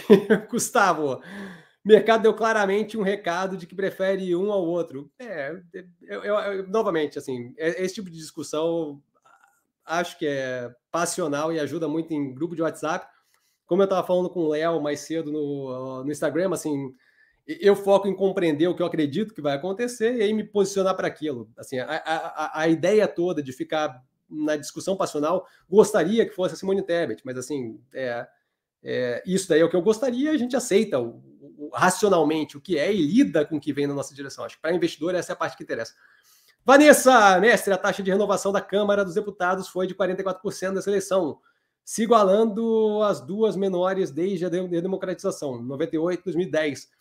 A direita ganhou espaço, o PL fez 99 eleitos é, e ela continua? Ela continua, já, já volta ali na galera. É, o PL passa a ser também o maior do Senado e o partido ganha mais protagonismo. É, partidos considerados como centro perderam notoriedade. Assim, podemos enxergar o efeito da polarização dessas eleições. Então, eu comentei isso daí um, um pouquinho antes, tá? É muito mais na questão do. Já volto ali na galera, tá? Eu acho que é muito mais na questão de, de, de criação de contrapesos. A gente teve uma força é, ganha forte no Partido Liberal, ali no PL. Se você viu ali os stories recentemente, você viu que o Lira divulgou, se não me engano, no domingo ainda, sábado, domingo, que o PP deve se unir à União Brasil, o que vai criar uma baita uma bancada, possivelmente a maior bancada, que vai ser o Centrão, que ainda vai servir como massa de manobra, ainda vai precisar ser é, utilizado. 99 é, congressistas ali, é, deputados, é uma bancada forte, mas é uma bancada que não impede, por exemplo, passar, passar uma, uma PEC, certo? Uma PEC que exige bastante voto. É, dois terços, se não me engano. É, você tem 511 deputados, isso daí basicamente faz o quê? Isso encarece é, a manobra, o, o manobrar é, legislativo. De modo que você tem é, a necessidade de maior apoio, o que exige qualquer um que seja eleito. A bancada do PT, se não me engano, está em 65, 70, alguma coisa assim. É, você vai precisar mais esforço quando estiver lidando com, com o Congresso do PT, se for eleito, do que do, do Bolsonaro. O, o que quer dizer justamente isso? É, é, tem, é, um, é um pouco mais custoso e evita justamente a, a possibilidade de posicionamento mais extremo tomado. é, é, é, é, claramente a gente tem o um efeito da polarização aumentado e com certeza eu acho que aquilo ali ajuda a ver esse, esse efeito de polarização, mas eu acho que a gente já conseguia ver isso há algum tempo, certo? Não é a decisão é, dos votos ali para a Câmara que propriamente determina essa clareza na polarização, certo? A gente tem a gente tem uma eu pelo menos tenho uma clareza da polarização há bastante tempo, tá? E aí ela continua aqui, eu já volto ali na galera. Enfim, com esse novo Congresso, pode supor que o Bolsonaro pode ter mais liberdade para avançar com as suas pautas, enquanto o Lula pode. Foi exatamente o que eu comentei, que o Lula pode encontrar dificuldades e resistências para seguir com seu governo, com certeza. Isso cria uma facilidade é, comparativamente maior é, para o Bolsonaro, que vai ter o apoio do PL, do que para o Lula. Isso, isso com certeza. Tá? Então, sim, com certeza um governo do Bolsonaro vai, vai, vai, vai ser mais azeitado do que um governo com Lula. E aí ela continua com, ou o Mensalão já provou que o Congresso Nacional não tem ideologia, só interesse. Tem um pedaço do Congresso Nacional que, com certeza, é, é, completamente fisiologista. Não é à toa que a gente chama esse pedaço de centrão. O como vai se organizar esse Congresso no futuro próximo vai depender de quem for eleito. A princípio de entrada, o Lula entra com maior é, dificuldade proporcionalmente ao Bolsonaro, mas vale lembrar que quem elegeu 99 candidatos foi o partido do Bolsonaro, PL. Tá? Eu não sei o quão fisiologista eles são ou não, mas imagino que deva ter um indicativo considerável ali de sim. E aí vai depender muito do quanto o Bolsonaro consegue manter aquela força sobre o partido se ele não for eleito, certo? Porque se o Lula ganhar a eleição, você tem o PL, que é o partido do ex-presidente, que nesse momento já não tem mais força para muita coisa, certo? Ele não tem mais o mando da caneta. Vira uma outra questão. Aí eu não sei o quanto apego o PL teria ao ex-presidente Bolsonaro. Essa é a questão que tem que se pensar, certo? Acho que é, pautas de costume do, do, da esquerda seriam com certeza mais difíceis de implementar. Por quê? Porque o PL, querendo ou não, é um partido mais vinculado à direita conservadora. Agora, questões de é, reforma e questões que são relevantes para a economia como um todo, acho que seria pouco difícil. Acho que seria muito mais uma questão justamente de lidar com a, a, democracia de coalizão, que é o que a gente tem aqui, certo? Que é o quê? Que é conseguir viabilizar o apoio. E aí, essa viabilização de apoio, às vezes vem por forma escusa e ilegal, que é o caso do mensalão que você citou, às vezes vem por forma de, de, de emenda parlamentar com transparência, certo? Não estou nem falando do do orçamento secreto, porque orçamento secreto já é outra coisa. Mas, assim, às vezes, só para mostrar os dois extremos, você pode, tanto caixa 2, mensalão e por aí vai, quanto você pode, por emenda distribuída e liberação de, de, de e por aí vai, de acordo com as regras constitucionais. Certo? Mas não acho que é uma certeza de que o Lula teria dificuldade de governar. Acho que é uma certeza que ele entra, a princípio, mais fraco, mas com capacidade de negociação. Por quê? Não me parece que o PL ficaria preso ao ex-presidente Bolsonaro no caso da vitória do Lula, certo? O PL sempre o próprio Bolsonaro já falou que ele era parte do Centrão. Então, assim, você tem ali, sendo um partido do Centrão, é uma questão muito de negociação e muito menos de fidelidade partidária à ideia de, de Bolsonaro como mito ou qualquer coisa do gênero. Então, acho que inicialmente, sim, você teria alguma resistência, mas acho que logo na sequência você voltaria a ter aquela mesma situação que você sempre teve. De, o Centrão, ele, ele negocia com quem tiver que negociar, ele é sempre governo. Certa questão é o quanto ele vai ganhar com aquela brincadeira. Então, acho que viabiliza um governo, acho que inicialmente o Bolsonaro teria mais facilidade de lidar por ter uma bancada tão forte se ele fosse o presidente, de modo que o Lula teria que negociar um delta a mais se ele fosse presidente. Mas não acho que seria inviável, tá? Jorge, quanto ao mercado, mesmo não tem ideologia nem coração. Então, alguns me chamam de comunista de mercado e outros de capitalista vermelho. Bom, Jorge está filósofo hoje. Gustavo, mercado dançando quadrilha. Felipe, obrigado, uma aula, como sempre, fico honrado com as palavras, sempre as ordens. Jorge, algumas incoerências via as varejistas decolarem por Lula está à frente, a educação ficarem de lado, com o resultado da extrema-direita e as estatais subirem com a possibilidade de vitória do Bozo. Eu acho que vale a pena você pensar se é isso de fato que está acontecendo, porque a gente tende a ver. É... Uma coisa é correlação, outra coisa é causalidade, tá? A ideia de que as varejistas decolaram por causa do Lula é mais imaginação sua do que propriamente a, a, a, existe a correlação, não necessariamente existe causalidade, certo? Porque você disse ali, ah, a varejista decolou porque o Lula está à frente. Pode ser que a varejista tenha decolado porque o Bolsonaro tem gente de vitória. Pode ser que a varejista tenha decolado porque a extrema-direita, como você chama, ganhou um pedaço considerável do Congresso. Não acho que é o caso da extrema-direita, acho que é o PL. O PL tem é, membros ali que são extremados, mas tem membros que são fisiologista total. Então, vamos ver o governo.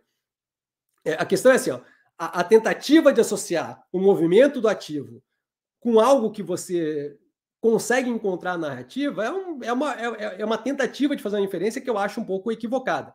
E acho que leva a gente a imaginar coisas que não necessariamente estão acontecendo. Então, assim, eu, eu volto a reforçar.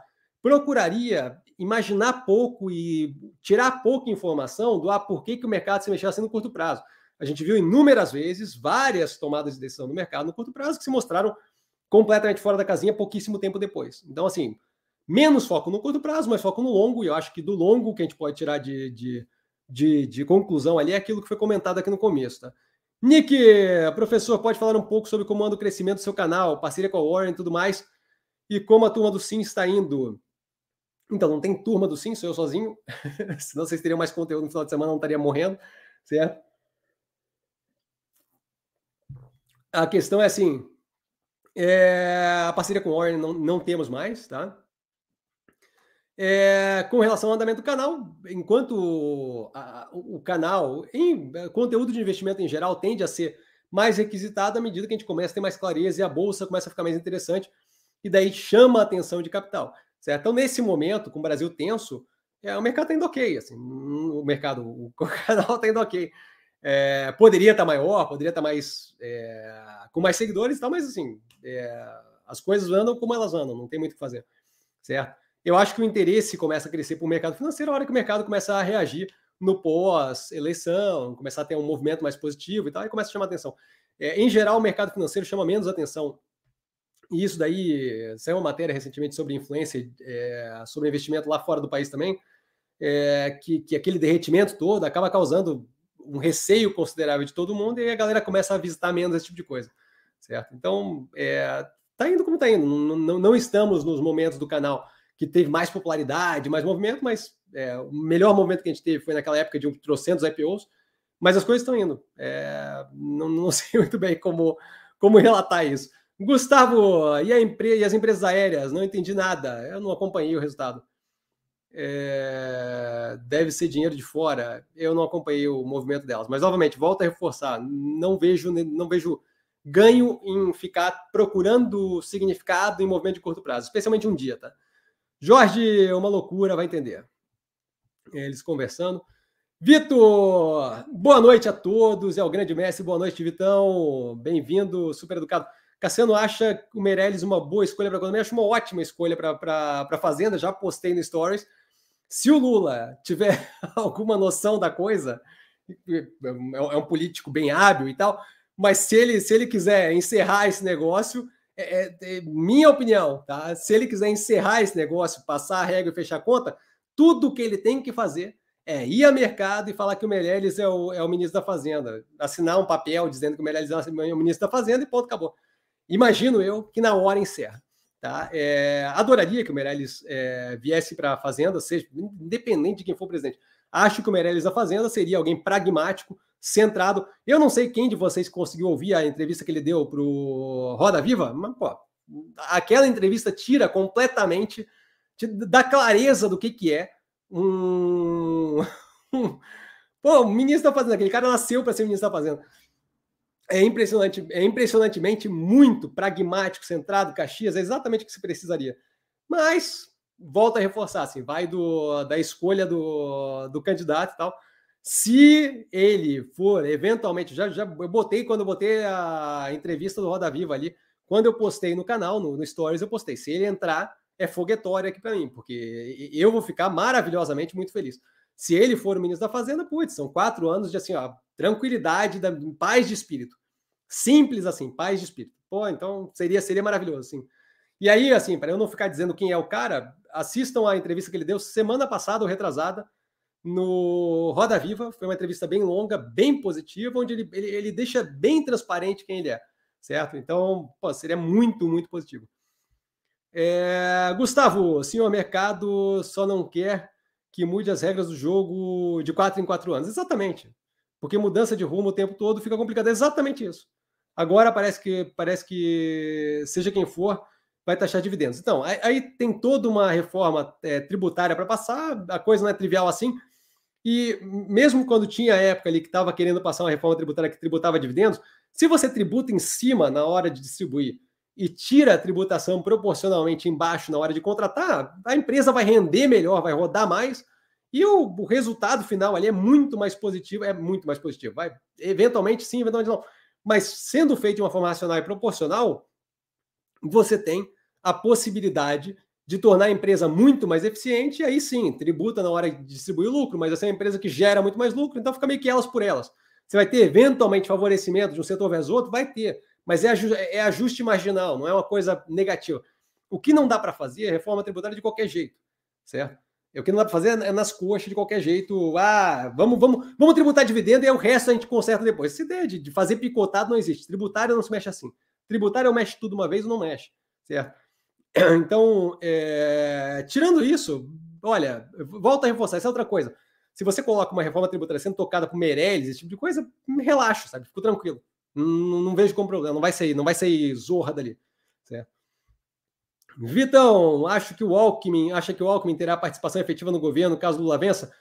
Olha, confabulação. Tava, eu ouvi a entrevista que ele deu para o UOL Entrevista hoje, mas assim, novamente, é, é, é sacanagem falar, mas assim, é muito picolé de chuchu, cara. É, é assim, não, não, não, não tem expressão.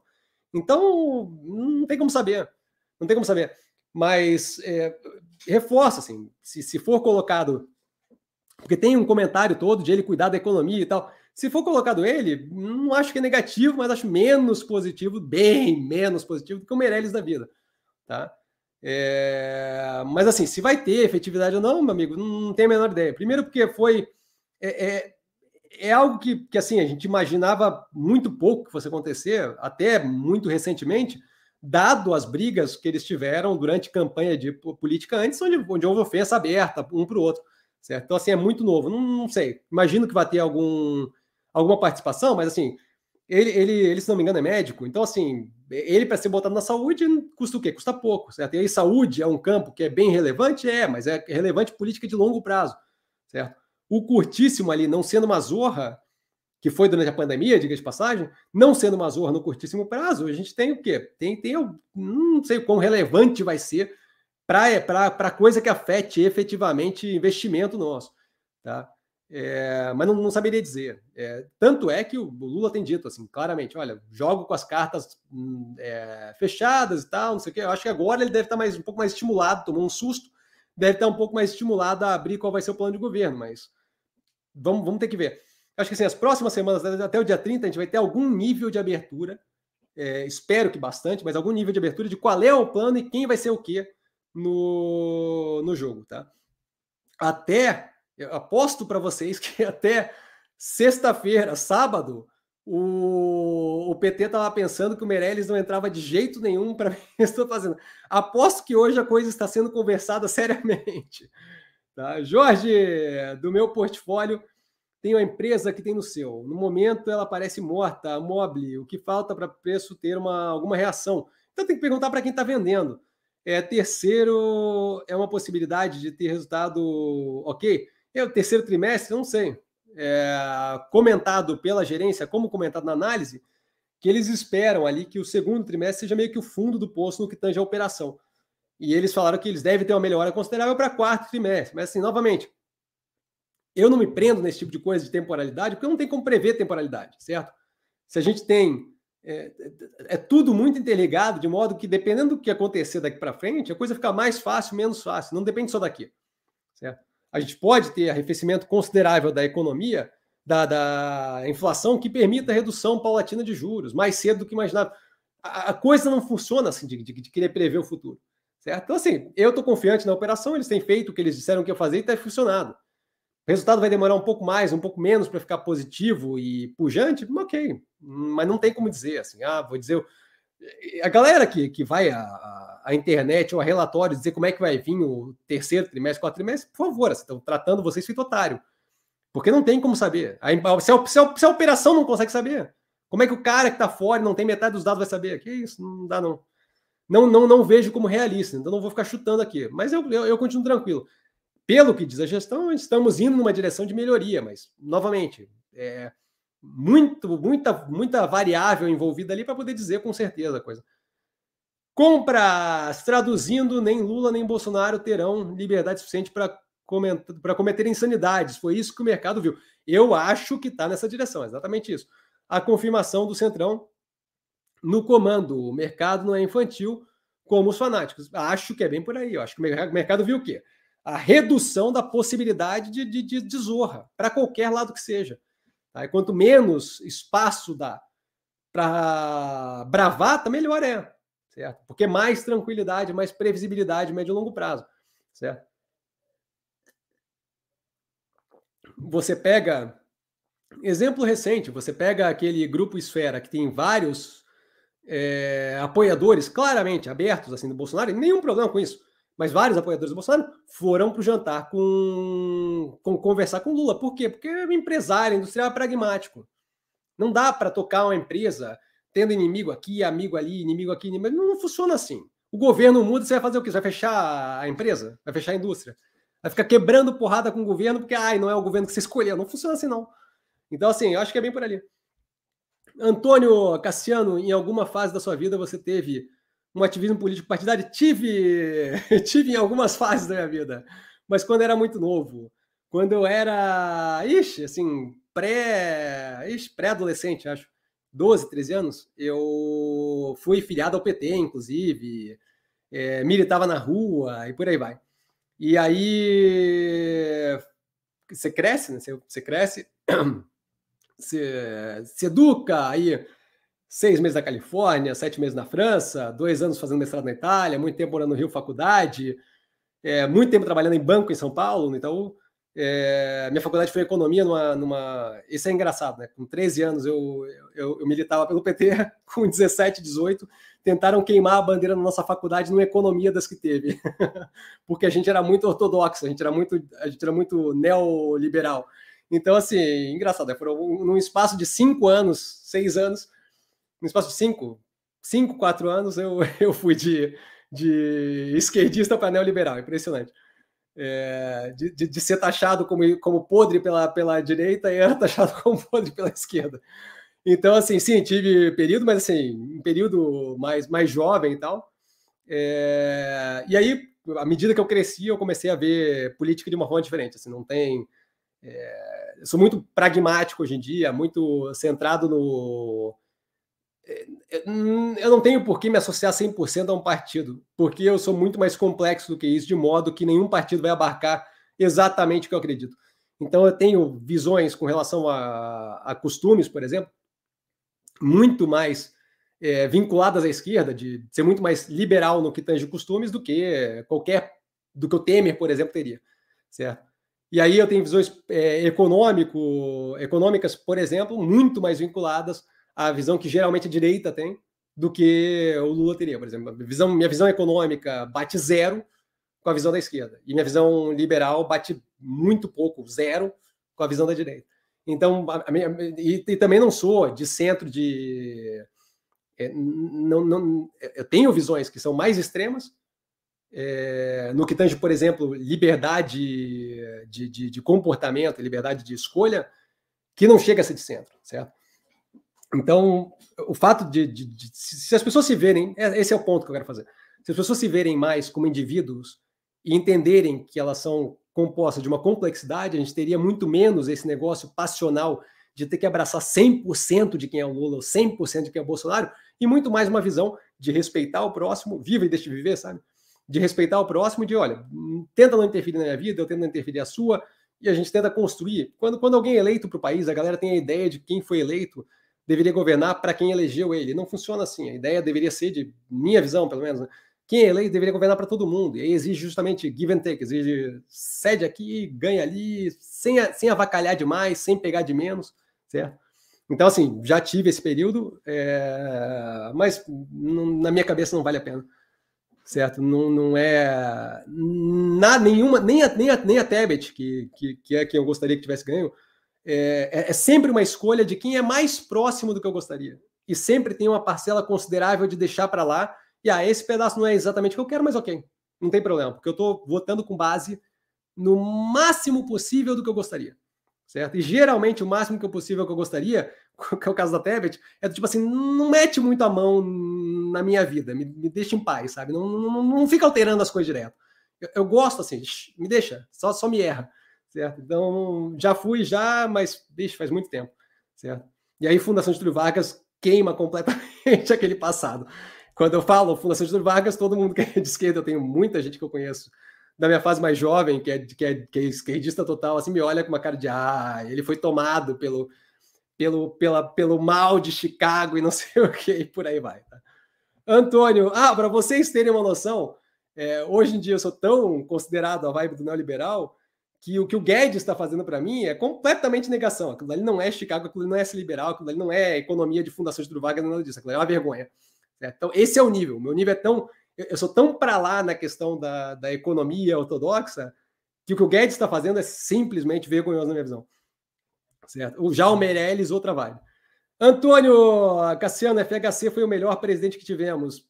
Eu imagino que você diga pós. É, é, pós redemocratização, porque os outros eu não lembro, mas, mas é, eu, eu acho que ele fez um baita no trabalho.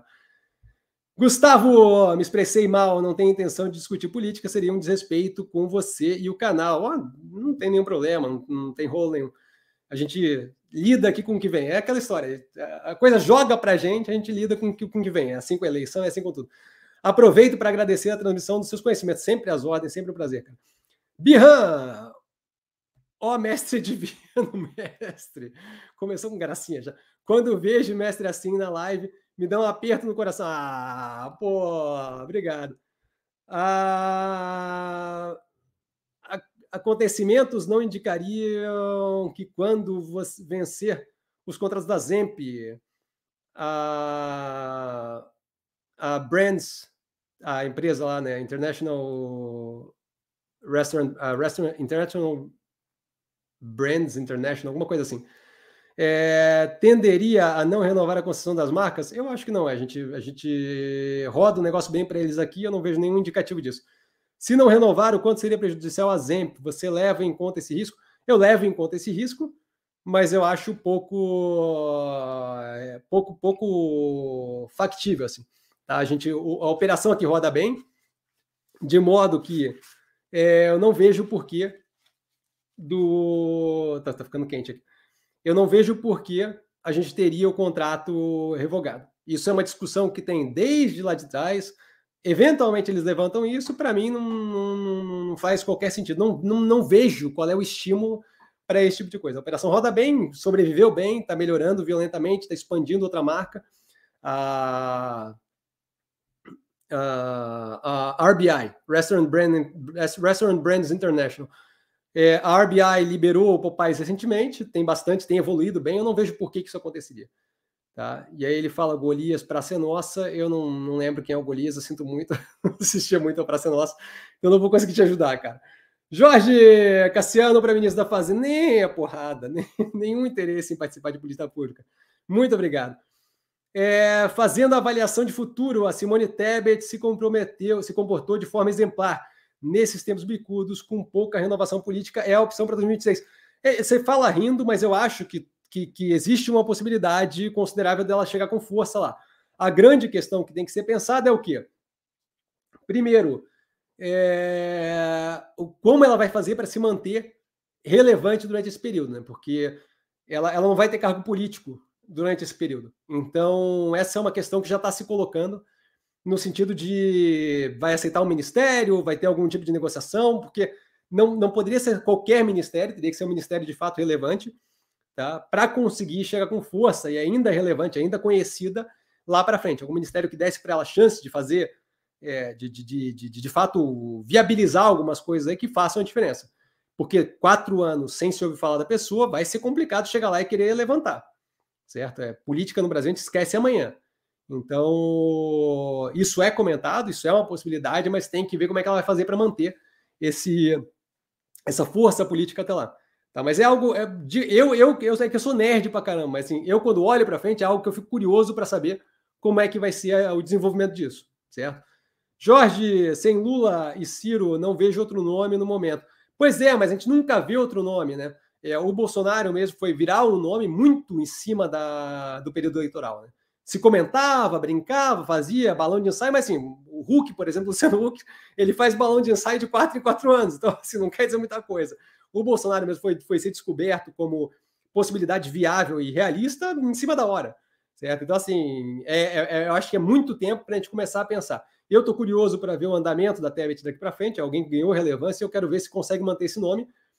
Eu, eu, eu gostei bastante do, da ideia do projeto de governo, da, da, da, da, da possibilidade que ela, que ela colocou, mas de fato, assim, sem condições nenhuma, com a dicotomia que se instaurou, a, a, a, a, a briga, é, basicamente ali, é, essa dicotomia de, de, de, um lado contra o outro ficou inviável a abertura para qualquer candidato. Se, se a gente parar para olhar no resultado eleitoral, e a galera, a gente tem 20 minutos ainda, se quiserem perguntar. É, quando a gente para para olhar o resultado eleitoral, uma parte que, que me deixou bastante assim, do tipo, impressionado de como houve de fato migração para tentar encerrar a eleição no primeiro turno, seja para Bolsonaro, seja para Lula, é, muito mais forte, imagino, para Bolsonaro, porque foi onde descasou bastante ali o voto do, do, do que veio nas pesquisas. Você vê claramente a desidratação, tanto de Ciro quanto de Tebet, a Tebet menos, mas o Ciro violentamente, é, de modo que a galera de fato sentiu a necessidade de dar o voto útil. Hum, foi muito mais, na minha visão, ali, se a gente parar para avaliar ali a pesquisa, a pesquisa versus o resultado, esse voto útil acabou indo muito mais na direção é, do Bolsonaro, que, que encurtou bastante a distância para o Lula, mas você teve ali uma. A, a, a, polarização agressiva fez com que não tivesse espaço nenhum para uma terceira via quando chegou nos finalmente. Né? O JDS, boa noite a todos, mais uma excelente aula do mestre. Fico honradíssimo, não sei quem é, nunca vi aqui, diga de passagem, bem-vindo, tá? É, fico honradíssimo mesmo com, com a presença e feliz com as palavras aí. Paulão, Zema, é, não sei de quem estamos falando, acho que eu me perdi em algum momento aí com a fala. Birran, Jorge, 2026, temos Zema e Tarcísio. Ah, pois é, o Paulão e o Birran estão falando ali do, do, das opções. Zema e Tarcísio. É, o Zema eu não duvido mesmo que tente. Mas, novamente, começar a confabular sobre 2026, muito tempo. Tá? Faça você mesmo. Boa noite, professor, e boa noite a todos. Super educado, uma boa noite a você também. Paulão, como a Tebet é professora e a educação foi um tema forte na campanha, o Ministério da Educação seria indica indicado para ela, se ela conseguir arrumar a casa o Ministério. Então, assim, ó, qual é o problema do Ministério da Educação? Tá? Se você olhar o passado, é, você tem alguns ministérios que têm alguma relevância mais forte que conseguem causar um pouco mais de efeito. Geralmente estão vinculados à economia diretamente e obra, né? O, a Tebet pode fazer um papel ali como ministro da Educação, o que eu acho complicado, porque o Lula tem, é, por exemplo, no caso, o Haddad, que está indo para um segundo turno, não, mais, não, muito, mais, não muito forte. Diga-se passagem, o Tarcísio era para talvez ter entrado em segundo lugar na coisa, entrou em primeiro para o segundo turno. É, eu, eu não gosto de rir disso, mas Mas assim, eu acho que ele vai. Eu, acho, eu tenho a impressão de que o Haddad vai tomar na cabeça de novo, mais uma vez, tá? Aquele dali, coitado, assim, é uma atrás da outra. E aí ele, acho que seria, até por uma questão de prêmio de consolação, é, por serviço prestado ao PT e por aí vai, o ministro da, da Educação. Então, acho que ali no Ministério da Educação ficaria um negócio muito complicado para ele, é, para o Lula colocar a Tebet. E não acho que ela faria uma briga muito grande para estar ali. Eu acho que ela aceitaria algo é, com mais relevância imediata, sabe? É, quando você pensa em educação, educação é o tipo de coisa que você precisa de política sendo bem feita por um tempo muito longo para começar a dar resultado. De modo que é, você consegue ter resultados, mas você não consegue levantar seu nome, a menos que você faça uma mágica, mas você não consegue levantar seu nome num período de quatro anos para chegar forte para uma eleição é, para uma eleição presidencial, certo? Em 2026. Então, assim, primeiro a questão da competição com Haddad, que parece, tudo indica que vai tomar uma raquetada em São Paulo. pelo menos eu, eu, eu vejo assim, novamente, zero de base, 100% da minha opinião, com base em nada, só, só intuição só, tá? É... ele, ele, ele, ele, o Paulo já veio falar do Haddad lá embaixo, já estou rindo. É, já, já comento para a galera que está no podcast. É, de qualquer forma, eu acho que o Haddad seria o possivelmente mais cotado ali para assumir o Ministério da Educação, e não acho nem que a Tebet, eu acho que a Tebet muito provavelmente ia buscar algo mais vinculado à possibilidade de mostrar serviço nesses quatro anos para justamente chegar forte com algo a apresentar imediato no final. Porque quando você faz um projeto de um projeto de educação e tal, aquilo dali leva um tempo para correr entre as gerações e poder de fato ter um efeito lá no final, certo? É, então é uma coisa um pouco mais complexa, não consegue mostrar, você consegue mostrar o que você iniciou numa campanha presidencial quatro anos depois, você não consegue mostrar resultado efetivo, em, em geral, pelo menos, né?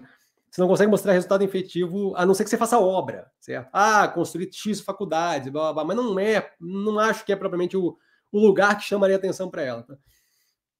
Paulo, e novamente, só confabulando aqui, tá? Estamos no final da live, estou só confabulando.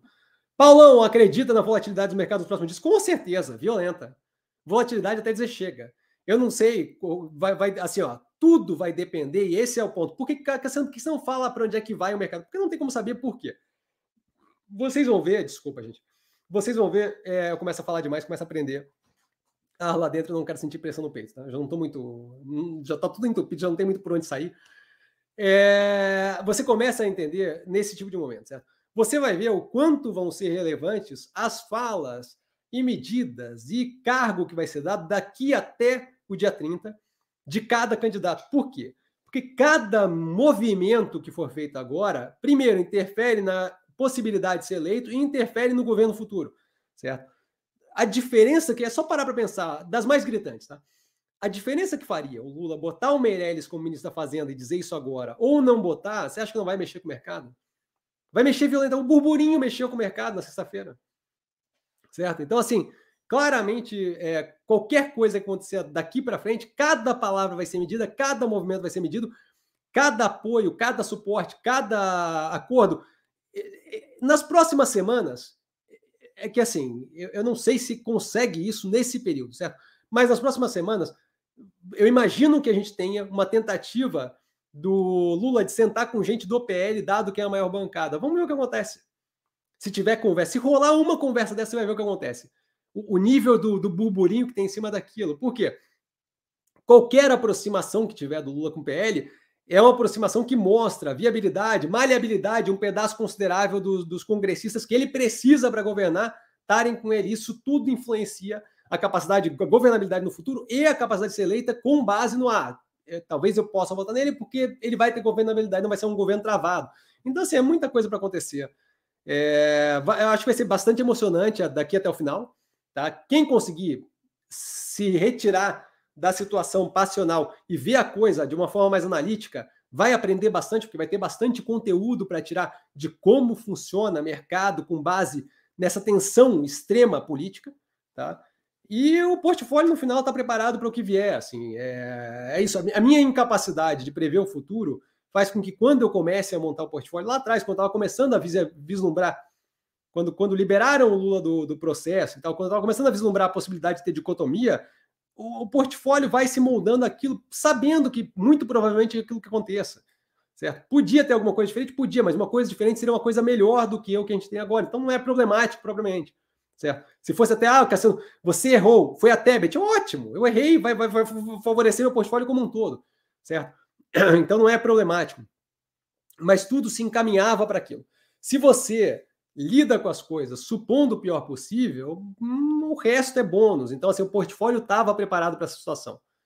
Não exigia muita imaginação para ter um portfólio preparado para essa situação. Então, assim, agora é, é, é, a chance, se você consegue dar um passo atrás e ver sem passionalidade, é a chance de olhar o mercado, avaliar cada movimento político, ver aquilo ali afetando o mercado, entender o nível de oscilação, e aí, no final, ganha aquela experiência de ter visto todo aquele burburinho, todo aquele rolo, e mercado subindo, e mercado descendo, e, e ver que no final o que interessa é ponto A e ponto B. Aquela balançada no meio não faz diferença nenhuma. Por quê? Porque se está centrada até, se faz sentido a análise médio e longo prazo. Não curtíssimo, que não tem como avaliar, mas médio e longo prazo, o resto é o resto. Certo? Antônio Cassiano, Minas Gerais é o termômetro do Brasil. Então, é, historicamente, eleitoralmente, sim, né? Que não, não ganha Minas Gerais, até agora, pelo menos, ninguém que. É, todo presidente que ganhou a eleição ganhou Minas Gerais. Jorge, Casa Civil para Simone e Fazenda para Meirelles. Então, Casa Civil para Simone, eu não tinha nem parado para pensar, mas é, é, que Casa Civil geralmente tende a ser uma coisa muito próxima do presidente, de modo que geralmente é alguém é, muito vinculado a ele pessoalmente até. Seria maravilhoso, para ela especialmente, mas eu acho pouco provável. Tá? É... Cargo emblemático, assim, se a gente pegar o histórico lá com, o... com aquele empresário que foi vice do Lula, cargo emblemático do Lula, em geral, é o vice, que eles dão para mostrar o, a, a, a, o dinamismo e habilidade que eles têm para conversa com terceiros. Porque é um cargo que tem como dar mais, tem como dar menos brecha ali, né? Mas Casa Civil eu acho complicado, porque Casa Civil é muito vinculado ao, ao governo. Mas seria ótimo? Paulão, o Haddad não ganha nem aqui na Vila Madalena. Olha, Vila Madalena acho complicado, porque Vila Madalena acho que ganha, hein? A Vila Mariana com certeza ganha. Jorge, a rejeição do Haddad é grande e, a meu ver, injustificável. É, mas é verdade. É, é, isso, isso que é interessante, sabe? Assim, tipo, independente da opinião pessoal que a gente tenha, é importante ter a nossa opinião pessoal e ter aquela visão mais clara, é, tirando a passionalidade do, do, que está acontecendo efetivamente. É, você me vê, por exemplo, eu, eu preferia violentamente Simone Tebet. Acho que era uma ótima opção. Eu não entendo como é que alguém assiste o debate e não vê que ela é claramente a melhor opção. Mas assim, daí para ficar revoltado com todo mundo e não respeitar o voto dos outros e ficar achando que o mundo vai acabar, é, é, você entende? É, uma coisa é ter a sua opinião pessoal, uma coisa é, é, é levar aquilo para investimento. Então, investir com base em eu quero que seja Simone Tebet. Vai tomar na cabeça. Certo? O JDS, primeira vez online, sempre assisto os vídeos. Maravilha, fico honradíssimo, fico feliz que você está aqui. Espero que tenha dado, tenha agregado aí a live. Faça você mesmo. Agora, qual seria a nossa posição referente ao mercado? Aguardar ou aproveitar as oportunidades?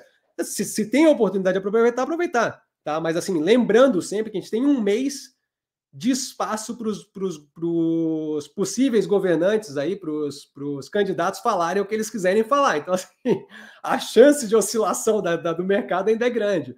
Tá? Então, assim, com parcimônia, espaço para mexer, mas eu acho que assim, é, pós-eleição sendo definida, dado o que eu falei agora, que tende a ter uma, uma, um andamento em direção ao centro, eu acho que pós-eleição definida, a gente deve ter justamente um caminho aberto para evolução nos preços dos ativos. Então, assim, é, eu quero, eu estou praticamente completamente alocado e quero estar 100% alocado para pegar o pós-eleitoral. Não pegar a onda do pós-eleitoral, não pegar a maré do pós-eleitoral, mas simplesmente pegar o pós-eleitoral, tendo aproveitado o que deu de espaço de preço muito barato e poder justamente ter uma continuidade à medida que abafa esse negócio todo de tensão, de vai virar Venezuela, de vai ser é, ditadura militar, porque eu acho que não, não, não vai para os extremos, sabe? Eu acho que não vai para esse lado.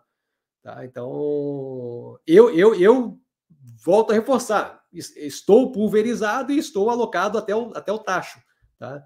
Jorge MK, o Zema. Ah, tá, ele está falando com, com um cara ali do Tarcísio. Vanessa, salvo engano, o Haddad e o Lula ganharam na cidade de São Paulo, mas não ganham, não ganham no interior do estado, que não vota no PT. É, então, né, Vanessa ainda depois, depois daquela frase que deve ter deixado ela louca, do Lula com relação à, à capacidade cognitiva do pessoal do interior não, não deve ter ajudado muito também, né?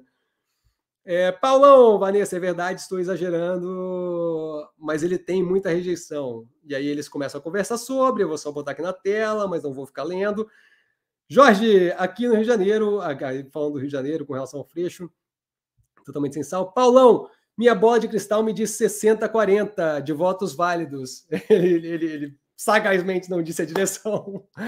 Galera, por hoje ficamos por aqui. Eu vou parar antes que minha voz vá embora. Muito obrigado, foi muito divertido. Espero que tenha ajudado.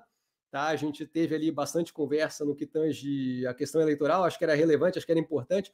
Tá? Precisando de mim, estou sempre na Home Investir Consciente. Que a gente encerra só falando assim, ó, é, com relação ao resultado, independente do que vier de resultado, e essa é uma parte que eu tenho comentado há bastante tempo.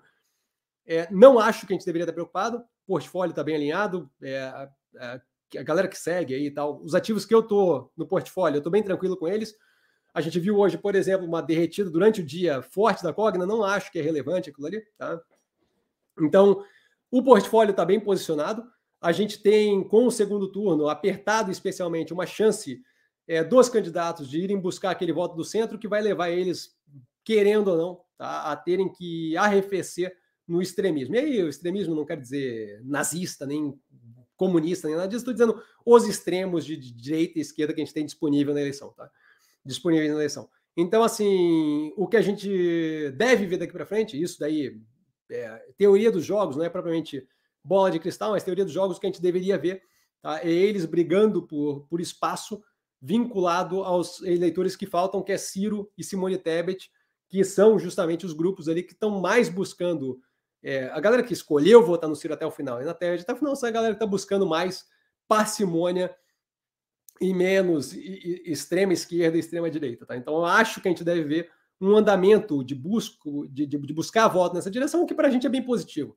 Tá? Dos resultados que podiam sair do primeiro do primeiro balde ali, do primeiro da primeira competição, do primeiro turno, é turno que fala, Cassiano, tá? Dois resultados que podiam sair dali, eu acho que a gente teve o melhor possível, tá? Que é, que é pressionado, jogando a galera a lutar pelo voto de centro, que vai justamente é, empurrar eles na direção de algo mais parcimonioso. A gente finaliza, então, com a galera falando aqui. Darlan, obrigado, lenda. Obrigado, Messi, por mais um dia de muito aprendizado, onde é disponibilizado brilhantemente a nós um grande volume de informações e conhecimento simplesmente pelo melhor entre os melhores. Você ficou honradíssimo, Dalan. Lenda, beijo para você. Paulão na sequência, Cassiano, obrigado pelas informações. Beijão, Paulão, obrigado, eu que agradeço.